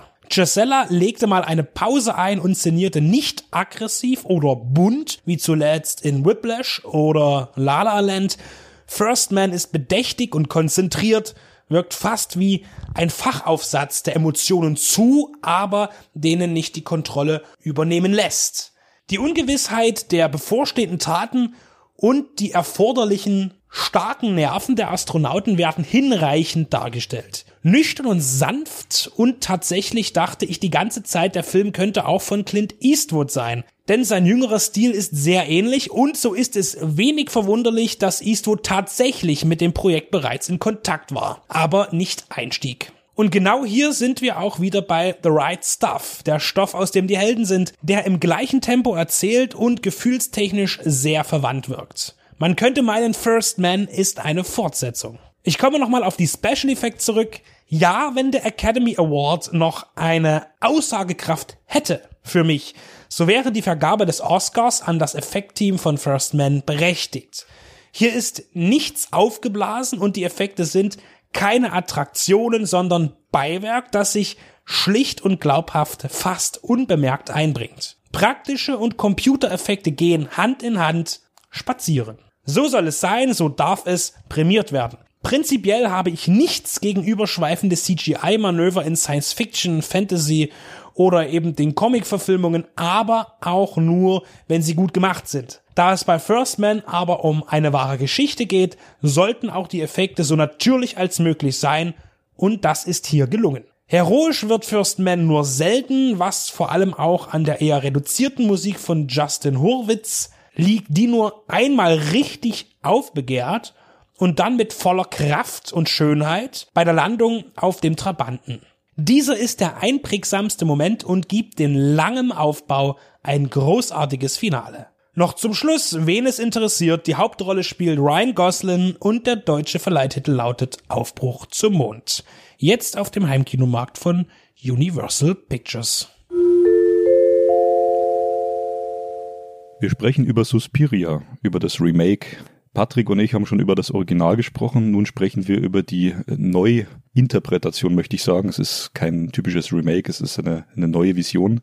Wir haben ihn damals im Kino gesehen. Wir waren danach zugegebenermaßen etwas ratlos. Der Film mit seinen zweieinhalb Stunden hat uns in einzelnen Stellen sicherlich sehr beeindruckt, aber irgendwie auch ein bisschen wie in die Ecke geworfen. Wir, wir, wir kamen nicht so richtig damit klar. Und jetzt im Zuge des Heimkino-Releases von Cape Light und Koch, der als Mediabook und Ultimate Edition rauskommt, äh, haben wir ihn nochmal gesichtet und trauen uns nun zu, das mal in Worte zu fassen, was äh, der neue Suspiria auf uns so bewirkt. Ganz kurz zur Handlung. Äh, Susie Banyan, gespielt von Dakota Johnson, als amerikanische äh, Tanzschülerin in Spee, kommt nach Deutschland und dieses Mal nicht wie in Argentos Film nach Freiburg, sondern nach Berlin, ins Berlin des deutschen Herbstes 1977, dem Jahr, wo der Original Suspiria, das ist jetzt Side-Fact am Rande, entstanden ist von Argento. Der Bezug zu Berlin wird hergestellt. Und sie kommt auch an die Tanzakademie von Madame Blanc, gespielt von Tilda Swinton, die ein sehr eindrucksvolles Regiment, möchte man sagen, der Choreografie dort durchsetzt mit ihren Kolleginnen relativ bald im Film, das muss man so sagen, wird klar, dass äh, diese Tanzakademie ein von Hexen geleitetes Institut ist, dass es ein Hexenhaus ist. Da wird gar kein Hehl draus gemacht. Und der Film hat schon eine besondere unheilvolle Stimmung an diesem Anfang erstmal. Patrick, was waren deine ersten Eindrücke, bloß kurz zusammengefasst, nach dem Film im Kino? Liebe Hörer, vielleicht sollten wir vorher noch sagen, dass wir hier in der Sendung keine Rücksicht nehmen können auf Spoiler, auf irgendwelche Dinge. Also man sollte den Film wirklich gesehen haben, da man den Film ganz schlecht besprechen kann, ohne hier wesentliche Details zu verraten. Das heißt, wir werden jetzt hier gleich auch zu den Überraschungsmomenten des Films kommen. Mein erster Eindruck war, dass der Film extrem lang war und natürlich ganz anders als Argentos farbgewaltiges Märchen für Erwachsene, sondern auf einer ganz anderen Ebene funktioniert. Äh, ich hatte das Gefühl, ich hatte ein, schon ein großes Kunstwerk gesehen, aber ich wusste nicht so recht, wie ich es deuten sollte und ich muss sagen, mich hatte massiv gestört bei der ersten Sichtung, dass zum Beispiel Tilda Swinton, wie man dann auch schnell eigentlich schon in den ersten paar Sekunden schon gemerkt hat, den Dr. Josef Klemperer spielt mit einer super Maske. Das hat mir eigentlich den Film über weite Strecken richtig kaputt gemacht. Ich konnte mir überhaupt keinen Reim drauf machen, was man sich hier dabei gedacht hat. Ganz hervorragend fand ich das Schauspiel der jeweiligen Charaktere. Also wir haben also die Dakota Johnson in der Hauptrolle, die Susie spielt. Äh, man kennt sie aus den Shades of Grey Filmen und hier läuft sie wirklich zur Hochform auf. Also man sieht eine völlig neue Schauspielerin. Also sie bestimmt auch wirklich das Geschehen und passt hier rein. Wir haben natürlich Tilda Swinton, die die verschiedenen Charaktere wirklich auch brillant spielt und es kommen so viele schöne Bezüge auf zu den verschiedenen Themen äh, der 70er in der Zeit, wo es spielt, dass es wirklich eine Freude ist, da auch drüber nachzudenken. Das wird dem Zuschauer aber nicht unbedingt leicht gemacht. Also man muss schon etwas ähm, Durchhaltevermögen besitzen. Das ist aber kein Ausschlussgrund. Das geht einem ja mit vielen Filmen so. Martin Scorsese hat man gesagt, man soll einen Film mindestens 15, 16 Mal gesehen haben. Erst dann kann man eigentlich was über den Film sagen. Das ist ein interessanter äh, Ansatz mit dem Mehrfachsehen. Hier bei dem neuen Suspira-Film geht es mir tatsächlich so, dass ich beim zweiten Mal ihn, ihn, deutlich mehr genießen konnte. Wir haben ihn uns damals im Kino angesehen. Wir wussten, weil wir so ein bisschen, sage ich mal, einzelne Zeilen in der Presse vielleicht gelesen haben, dass es eine Revision ist, dass er sich, das war ja bekannt vorher, dass er sich gar nicht so an Argento orientiert und das abkupfern möchte, wie zum Beispiel damals Gus Van Sants äh, Psycho-Remake, das ja wirklich Einstellung für Einstellung den Film nacherzählt hat, weil er sich gar nicht anders rantrauen wollte. Und das ist ja hier eine Revision und äh, so haben wir uns doch sehr gefreut auf diesen Film und die 140 Minuten haben mich auch nicht gestört, wenn ich mich darauf einlasse, dass ich da so langen Filmgenuss im Kino bekomme. Eindrucksvolle Bilder. Und die eindrucksvollen Bilder, die habe ich auch bekommen. Ich fand zum Beispiel sehr eindrucksvoll, sagen die erste halbe, dreiviertel Stunde nach dem etwas bewusst wahrscheinlich verwirrenden Intro, in dem Chloe Grace Moretz, die mir aus den Kick-Ass-Filmen und auch mit Scorsese bei Hugo hat sie schon zusammengearbeitet, als Schülerin ganz aufgelöst in des Psychiaters Wohnung ist und sich ja auch verbal sehr explizit auskotzt über eine grässliche Lage. Das haut dann erstmal total den Sessel rein. Danach sieht man diese junge Schauspielerin, die ja sehr bekannt ist und auf dem Plakat steht, erstmal eigentlich bis zur Mitte des Films gar nicht mehr in irgendeiner Nebenstelle, wo dann was aufgelöst wird. Und dann sieht man Susie Bennion, wie sie die Tanzakademie betritt. Und da sieht man natürlich, welche Sorgfalt auf die auch Architektur, auf, auf die Räume, auf dieses Ausleuchten dieser besonderen Architektur, die dort in Berlin auch eben aufgesucht wurde, aufgewendet wurde. Dann gibt's Proben im Tanzsaal, äh, ganz eindrucksvolle Choreografien, bis hin zur ersten wirklich grausamen Horrorszene, wo parallel eine Trainingssequenz damit endet, dass die Schülerin quasi ja ihr Körper sich selbst verstümmelt, was durch die Magie der Hexerei bewirkt wird. Also so eine körperbetonte, intensive Horrorszene, das im Kino zu sehen, das war schon eine Erfahrung in der ersten Dreiviertelstunde. Also da ein dickes Plus an den Film und dann tröpfelte der Film, finde ich, sehr stark hin. Er fand keinen richtigen Weg, er fand keine äh, Richtung, die mich mitgerissen hätte, so wie es Argentos Film ja äh, geschafft hat. Er würde es auch schaffen, wenn er 20 Minuten länger wäre, der dich wirklich mit auf so eine Spukfahrt nimmt und dich nicht mehr loslässt. Das hat mir hier gefehlt. Ich wurde zwei, dreimal richtig rausgerissen und ich muss gestehen, auch mit der Komplexität, die ich beim zweiten Mal durch Lesen, was wir jetzt ein bisschen aufarbeiten wollen, äh, mehr begriffen habe, das habe ich beim ersten Mal im Kino nicht so erfahren können. Also es ist ein hochkomplexer Film, es ist auch ein, ein kunstfertiger Film, ein sehr toll gefilmter und schauspielerisch toller Film, auch ein mutiger Film meinetwegen, aber er hat mich nicht aus einem Stück so mitgerissen, was ich mir immer beim ersten Anschauen von einem Film eigentlich wünsche. Ich gucke mir gern Filme öfters an, aber ich wünsche mir immer, dass ein Film mich beim ersten Mal richtig packt und mitnimmt. Und das hat der Film nicht so geschafft, muss ich ehrlich sagen. Nun gut, der Film ist sehr intelligent und äh, mit Patrick haben wir ja auch jemanden, der äh, sich sehr intelligent beliest und uns ein bisschen mehr darüber erzählen wird und ich streue dann ein bisschen mit ein. Neben dem grundlegenden Handlungsmuster aus dem Originalfilm hat Patrick also schon gesagt, spielt zum Beispiel Tilda Swinton drei Rollen. Ja. Und das ist äh, bewusst in dem Film so gemacht. Es hat eine Bedeutung. Diese drei Persönlichkeiten, die von ein und derselben Charakterdarstellerin verkörpert werden, sind psychologisch begründet und hat der Regisseur und der Drehbuchautor auch ganz sicher bewusst so eingebaut. Erzähl uns mal was über die drei Persönlichkeiten und es geht jetzt nicht über die drei Mütter. Ein interessanter Fakt am Rande ist, dass David Kajanic, der Drehbuchautor von Suspiria, in einem Interview gesagt hat, wir haben mehr über Jung und Freud diskutiert als über Horrorfilme. Und diese Aussage muss man auf jeden Fall umgehen und das muss man ernst nehmen. Das heißt, dass sie natürlich diesen Film ganz bewusst aufgebaut haben. Der Stoff hier in Suspiria, in der Neuverfilmung, wenn man so das sagen möchte, eine Neuschöpfung kann man sagen. Das ist ungefähr so, wie der Fauststoff in seiner Geschichte immer wieder neu gesichtet wurde. Also wir haben von Christopher Marlowe bis Goethes Faust immer unterschiedliche Varianten. Jeder hat den Fokus woanders drauf gelegt und hat dadurch trotzdem anhand dieses Stoffes was erzählen wollen. Wenn man davon ausgeht, dass sie also Freud gelesen haben, dann kommt man ganz schnell darauf, dass in den 20ern hat äh, Freud eben eine Theorie äh, geschaffen oder ein theoretisches Konstrukt geschaffen, nämlich dieses Über-Ich, das Ich und das Es. Dann kann man auch sagen Es, aber Freud betont das Es also noch besonders. Vielleicht liegt es auch seine österreichische Herkunft, dass das so gesprochen wird, um das äh, abzugrenzen von dem normalen Es. Als Kurzfassung, was will er damit sagen? Er sagt, man kann das Verhalten eines Menschen dadurch etwas vorhersehen oder analysieren. Er sagt eben, es gibt das Über-Ich, das Ich und das Es. Wir haben im Film hier auch drei verschiedene, in diesem feministischen Film kann man sagen, über ein Matriarchat, was hier gezeigt wird, ist zum Beispiel das Es. Das wäre eben die Triebhaftigkeit der Existenz, das Animalische, ja, wir haben das Über-Ich, das ist, können wir ganz vereinfacht sagen, das sozialisierende Gewissen, was sozusagen da immer waltet, und das Ich als Vermittler zwischen diesen, zwischen Trieb und Gewissen. Und in diesem Spannungsverhältnis bewegt es sich. Wenn man es jetzt auf den Film runterbricht, kann man das Es eben als diese Mutter Marcos, wie sie genannt wird, bezeichnen. Also die sitzt unter den Dielen, die kratzt sozusagen an den Dielen schon, sie will diesen Tänzern nahe sein. Man hat hier wirklich wirklich dieses Animalische an ihr, dass man spürt es, man scheint es zu riechen und sie sieht auch wirklich deformiert aus.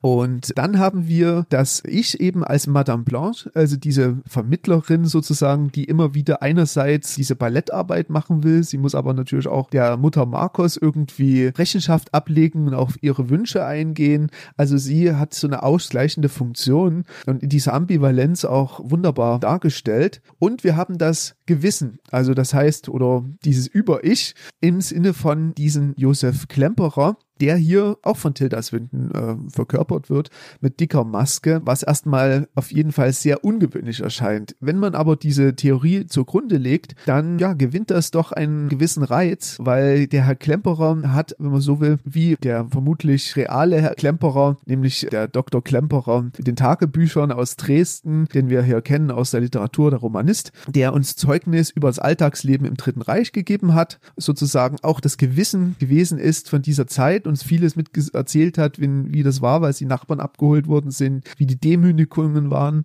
Vom realen Klemperer allerdings ist die Frau nicht ins KZ gekommen, sondern die hat die Bombennacht durch Verstecken gut überlebt in Dresden. Im Film allerdings die Anke, die wir hier auch dann erleben werden, als so Trugbild sozusagen, die ist hier im KZ offenbar umgekommen und es treibt ihn wirklich herum. Das ist seine Geschichte zumindest. Und in diesem Zusammenhang mit den äh, drei Identitäten, die Tilda Swinton dem Film verkörpert, was beim ersten Mal sehen mich wirklich auch verunsichert und was ich auch nicht begriffen habe und gleich bemerkt habe, erst dann nach einiger Zeit mit der Maske. In diesem Zusammenhang macht es dann auch Sinn, dass diese Eröffnungssequenz, wo diese Chloe Grace Moretz seinem Doktor ist und sich erstmal ausholt, dass dieser Bezug zur Figur Madame Blanche, die ja das eigentliche Ich der Vermittlerin, der Lehrerin in der Tanzakademie ist, hergestellt wird. Und dann auch unter den Kolleginnen an der Tanzakademie Akademie selber. Das sind auch schöne Szenen, wo sie zum Beispiel nur an einem langen Holztisch sitzen und Kaffee trinken. Dieses ja WG-artige Matriarchat, was du angesprochen hast, die zusammen wohnen, die zusammen im Beruf ausüben, sich verwirklichen, wo immer wieder gesagt wird, nein, wir haben uns für Madame Marcos entschieden, für, für, für Mutter Marcos entschieden und nicht für dich was ja diesen Identitätenwechseln eher betont, wo man im Film erst denkt, es handelt sich um völlig verschiedene Figuren. Aber es dreht sich ja in dieser Dreigespaltenheit, könnte man sagen, um dieselbe Figur, genau. Während Argentos Film von den Begebenheiten in der Zeit des Nationalsozialismus beeinflusst war, wir haben ja in München mehrfach, wir haben das immer wieder mitschwingen, wir haben Ausstellungen entarteter Künstler und so weiter, um eine gewisse Atmosphäre zu erzeugen, die des Unheimlichen, wie Freud sagt, immer wenn etwas von der Realität ein bisschen abweicht, wenn immer wieder, wenn man genauer hinschaut und es wirkt etwas nicht so richtig, da macht es Guadagninos Film ganz anders. Er begreift sich hier halt die Zeit der 70er auf auf. Und die 70er waren eine Atmosphäre der Unsicherheit und der Angst. Wir haben nicht nur in Italien, wo, wo Aufstände waren und äh, Gewalttaten, die dann das italienische Kino beeinflusst haben. Wir haben in Deutschland sprichwörtlich den deutschen Herbst, ähm, der in zum Beispiel den Film von äh, Fassbinder äh, unter anderem ein Gemeinschaftsprojekt entstanden ist, die die Zeit eben um 77 beschreiben.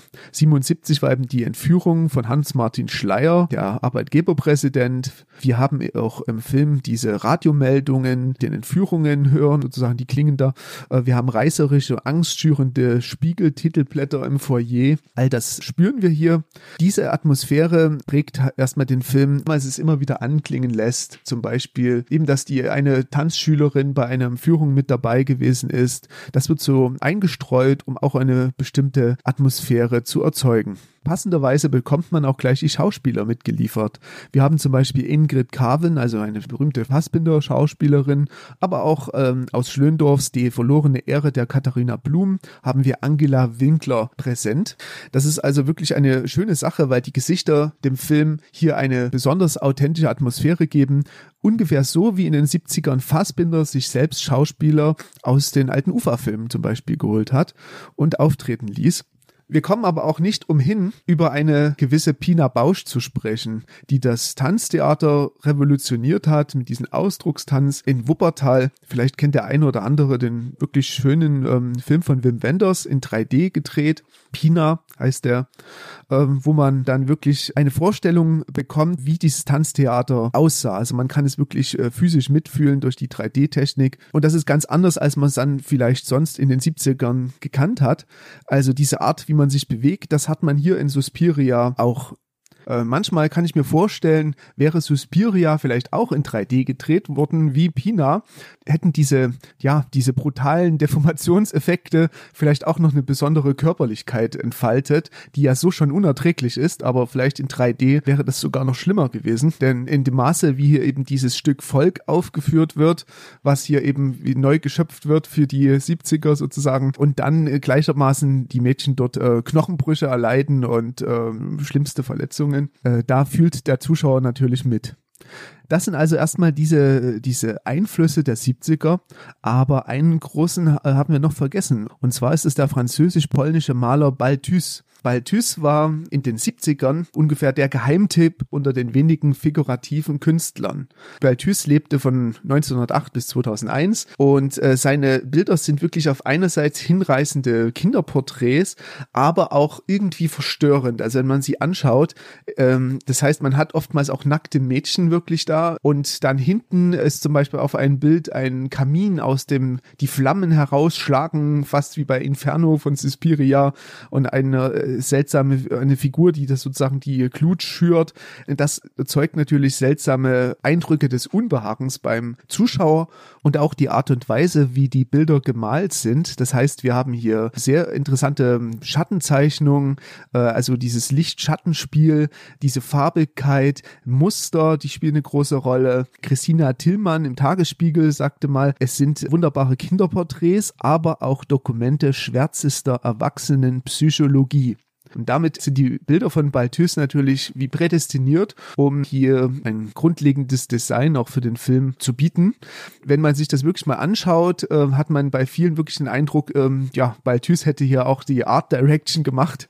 Ja, und vielleicht auch dieser Fakt, dass er immer wieder auch angeklagt wurde, der Pädophilie, bringt natürlich in diese ganze Geschichte um die Hexen, um dieses Matriarchat, um diese Sache auch noch ja, eine bestimmte Note rein, sage ich mal mal, äh, des Unbehagens auf jeden Fall, das zum Nachdenken einlädt. Im Zuge der äh, wirklich eindrucksvollen Tanzsequenzen, der Choreografien, der Tests und der Aufführung dieses, dieser Revision des Stückes Volk ist äh, Suspiria ein Film auch mit der Maske der Tilda Swinton, der sehr den Begriff äh, des, des Schauspiels, der Schau, des Spektakels thematisiert. Sehr bewusst geht es hier um Performance. Und ich habe eben mit der grundlegenden Performance des Films, nicht mit den einzelnen Stellen, die wirklich eindrucksvoll sind, mit der grundlegenden Performance ein Problem, weil er mir nicht aus einem Guss ist. Es gibt dann zum Beispiel in Anlehnung an Argentos anderen Film Inferno und andere Filme des Faches wirkt es wie ein etwas aufgezwungenes Horrorfinale, wenn wir dann im Schluss wirklich in diese Unterwelt mit abtauchen, wo sicherlich nochmal ein, ein Hexenkult, also diese Feierlichkeit, dieser Hexenzirkel unten, dieses Zelebrieren sehr ernst genommen wird, wie das dargestellt ist. Und wo wir auch erstmal dann richtiges Blut sehen. Das ist wie so ein blutiges Horror-Inferno. Ich habe aber das Problem damit, dass diese Effekte hier alle aus dem Computer stammen, dass mir diese Effekte nicht so nahe gehen wie die Effekte aus dem Original Suspiria. Und das sah ich ein bisschen als Bruch, weil wenn ich einerseits diese eindrucksvollen Tanzsequenzen habe, die wirklich sehr körperlich sind, die mich wirklich berühren, die mich wirklich adressieren als Zuschauer, die mich nicht mehr loslassen und die mich so in den Kinosessel reingepresst haben, dann habe ich dieses aufgeweichte CGI Kunstblut Spektakel, ja, wo dann viele Körper aufplatzen, aber alles wirkt irgendwie verschwommen. Es wirkt nicht wirklich hart, es wirkt ja, es, es wirkt wie so ein fluoreszierendes Gemälde aus Rot und das hat mich am Schluss nochmal verwirrt, was das jetzt soll. Es wirkte wie so ein wie so ein Nachklapp. Jetzt muss hier noch so ein so ein Horrorinferno mit rein ich glaube, wenn man den Film an manchen Stellen auch in seiner Bedeutung sicherlich ein bisschen gestrafft hätte, vielleicht diese Story mit der Jessica Harper, die ja die Anke spielt, also das ist ja auch eine nette Geste an die Originalschauspielerin aus Argento Suspiria, dass sie hier eben doch nochmal auftritt. Also hier wieder dicker Spoiler, sie hat es in der Traumwelt dann doch überlebt, wobei es dann wieder eine Sequenz gibt, wo sie weggeblendet wird. Also sie erscheint quasi als Traumgestalt. Wenn man solche Sequenzen, die teilweise wirklich auch bewusst lang gefilmt sind, lange Einstellungen, die Atmosphäre versprühen wollen. Wenn man diese gestrafft hätte, wäre das vielleicht ein besseres Ganzes geworden. Ich finde, es sind ein bisschen zu viele Ideen in den Film reingeflossen dass er etwas aufgebläht wirkt. Das ist meine Meinung. Du sprichst ja die schöne Szene an mit Jessica Harper, als sie da auftaucht und der Zuschauer sich auch sofort in dieses Gesicht wieder verliebt. Ich bin, finde auch interessant, wie, ähm, wie durchaus wie jung und jugendlich die Frau geblieben ist. Also man schaut sie an, man sieht die großen Augen und man äh, erinnert sich sofort an die Susi aus dem Argento-Film. Und dann kommt aber auch gleich die Enttäuschung. Ich fand es echt problematisch, dass sie dann eigentlich nur als Lockvogel hier auftaucht. Sie wird als so als Köder benutzt, also als Schattenwesen sozusagen, damit der Doktor in diese okkulte Szenerie reingelockt wird. Das hat mich extrem gestört, muss ich sagen. Äh, eben weil Jessica Harper so eine eindrucksvolle oder eindrückliche Person ist und ein Gesicht hat, das eigentlich jeder Argento-Fan sofort kennt. Äh, das, ich glaube, hätte man eine, eine ganz andere andere Person genommen, die nicht so besetzt ist, ähm, hätte das auch anders gewirkt. Also das ist bei diesem Bekanntheitsgrad wirklich schwierig. Ich weiß nicht, ob man sich da erstmal einen Gefallen getan hat. Wo du gerade jetzt bei den Kritikpunkten bist, es ist halt wirklich die Frage, man geht hier mit einer großen Kunstfertigkeit und einer Leidenschaft und Begeisterung für Kunst und Psychologie ran, indem man sich eben so wirklich intensiv damit beschäftigt hat mit diesen 70ern. Man hat unzählige Verweise, man kann es immer wieder sehen und nochmal Details entdecken, bis auch dieser Wachmann, wo dann die Hexen ihn dann reinholen, irgendwie hypnotisieren und dann sozusagen mit der Sichel am Penis äh, sind. Da sind wir ganz bei dieser Kastrationsangst von Freud, dieser Verlust sozusagen. Das kam mir äh, auch in den Sinn. Und wie gesagt, das Dekor, die Tanzszenen hatten wir schon, wie schön das ist, wie schön es äh, interpretiert ist, auch von Tilda Swinton. Und dann bricht das eben völlig um in dieser Orgien-Szene oder sag ich mal, diese okkulte Szene, was natürlich man vielleicht erklären kann, dass da auch andere Gesetzmäßigkeiten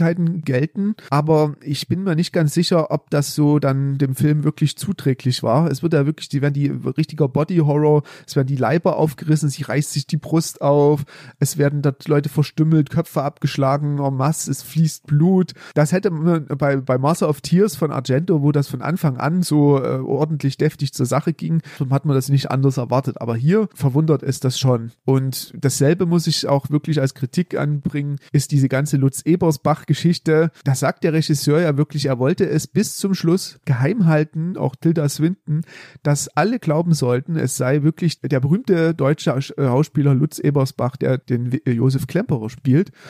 Und da frage ich mich, mit welcher Naivität die da wirklich rangegangen sind. Sie waren wahrscheinlich so verliebt in diese Idee, das umzusetzen. Denn der Zuschauer, also äh, ich habe nicht gewusst, dass Tilda Swinton oder irgendwie, ich habe es vorher nicht bewusst nichts gelesen, aber ich habe in den ersten paar äh, Minuten gemerkt, dass es eine Maske ist. Man sieht das ja an den Lippen, wenn die Lippen so extrem aufgeschwollen sind, wenn die Stimme so hoch ist. Äh, also man sah, das ist eine, das ist, das ist irgendwas stimmt hier nicht.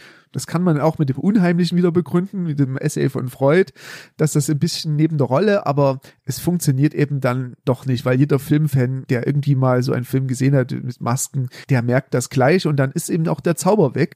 Das war doch sehr problematisch, finde ich. Und weil du gesagt hast, äh, der Regisseur und äh, möchte uns im Glauben lassen, dass es eben der berühmte Darsteller Lutz Ebersbacher ist, äh, woher kommt das? Natürlich steht das im Abspann auch so drin, also im Originalabspann, dass diese Figur von dem Darsteller verkörpert wird. Jetzt war natürlich, wir haben ja die deutsche Version gesehen im Kino, da war synchronisiert schon und war auch sehr gut synchronisiert. Bei der Synchronisation fällt es dann auch auf, was ja bei der Originalstimme von Tilda Swinton im Englischen auch auffallen sollte, dass dann aber auch die Synchronisationsliste des Synchronstudios aufgelistet wurde dass tatsächlich alle diese drei Figuren von derselben Synchronsprecherin gesprochen wird. Also ja, dann eine Teilentlarvung ganz am Schluss. Ich wollte noch eins sagen, was mir wirklich gut gefällt, was eigentlich so von den wirklichen Musikfans angesprochen wird, nämlich der Score. Der eindrucksvolle Score von Tom York. Die Musik finde ich äh, faszinierend und sehr gut im Film. Ähm, es wurde schon so ein bisschen gelästert im Nachhinein für diejenigen, die dem Film halt, ja, wie wir in Ansätzen nicht alles abfinden können, dass der äh, Soundtrack ein Meisterwerk für sich geworden ist. Stimmungstechnisch ist Rektor auf jeden Fall sehr förderlich zum gesamten Feeling des Films bei.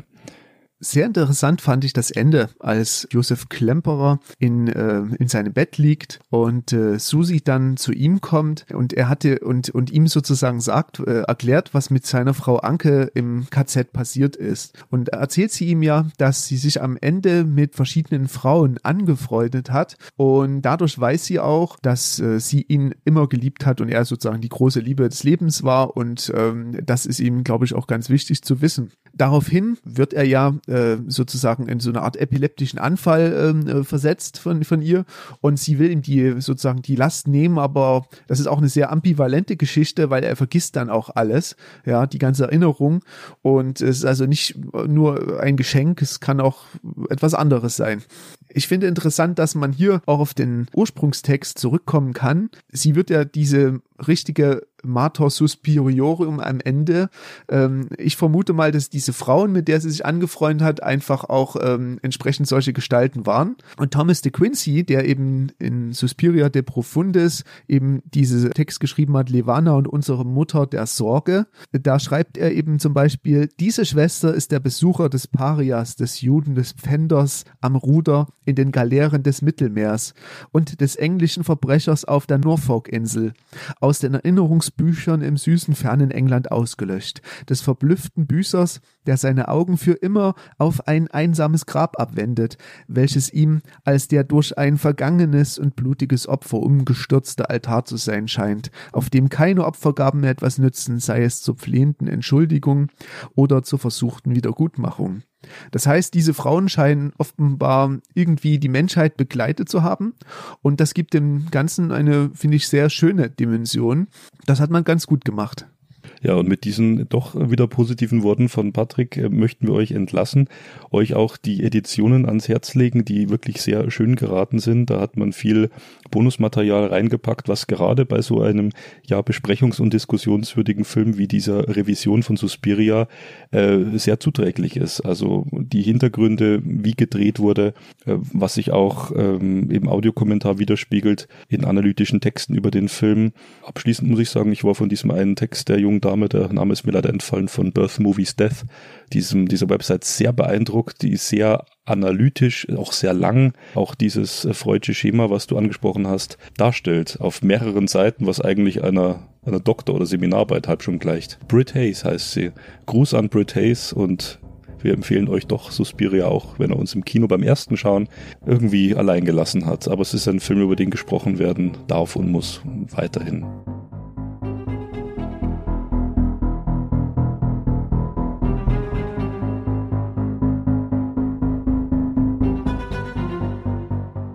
Und damit wären wir auch schon am Ende unserer Show angelangt.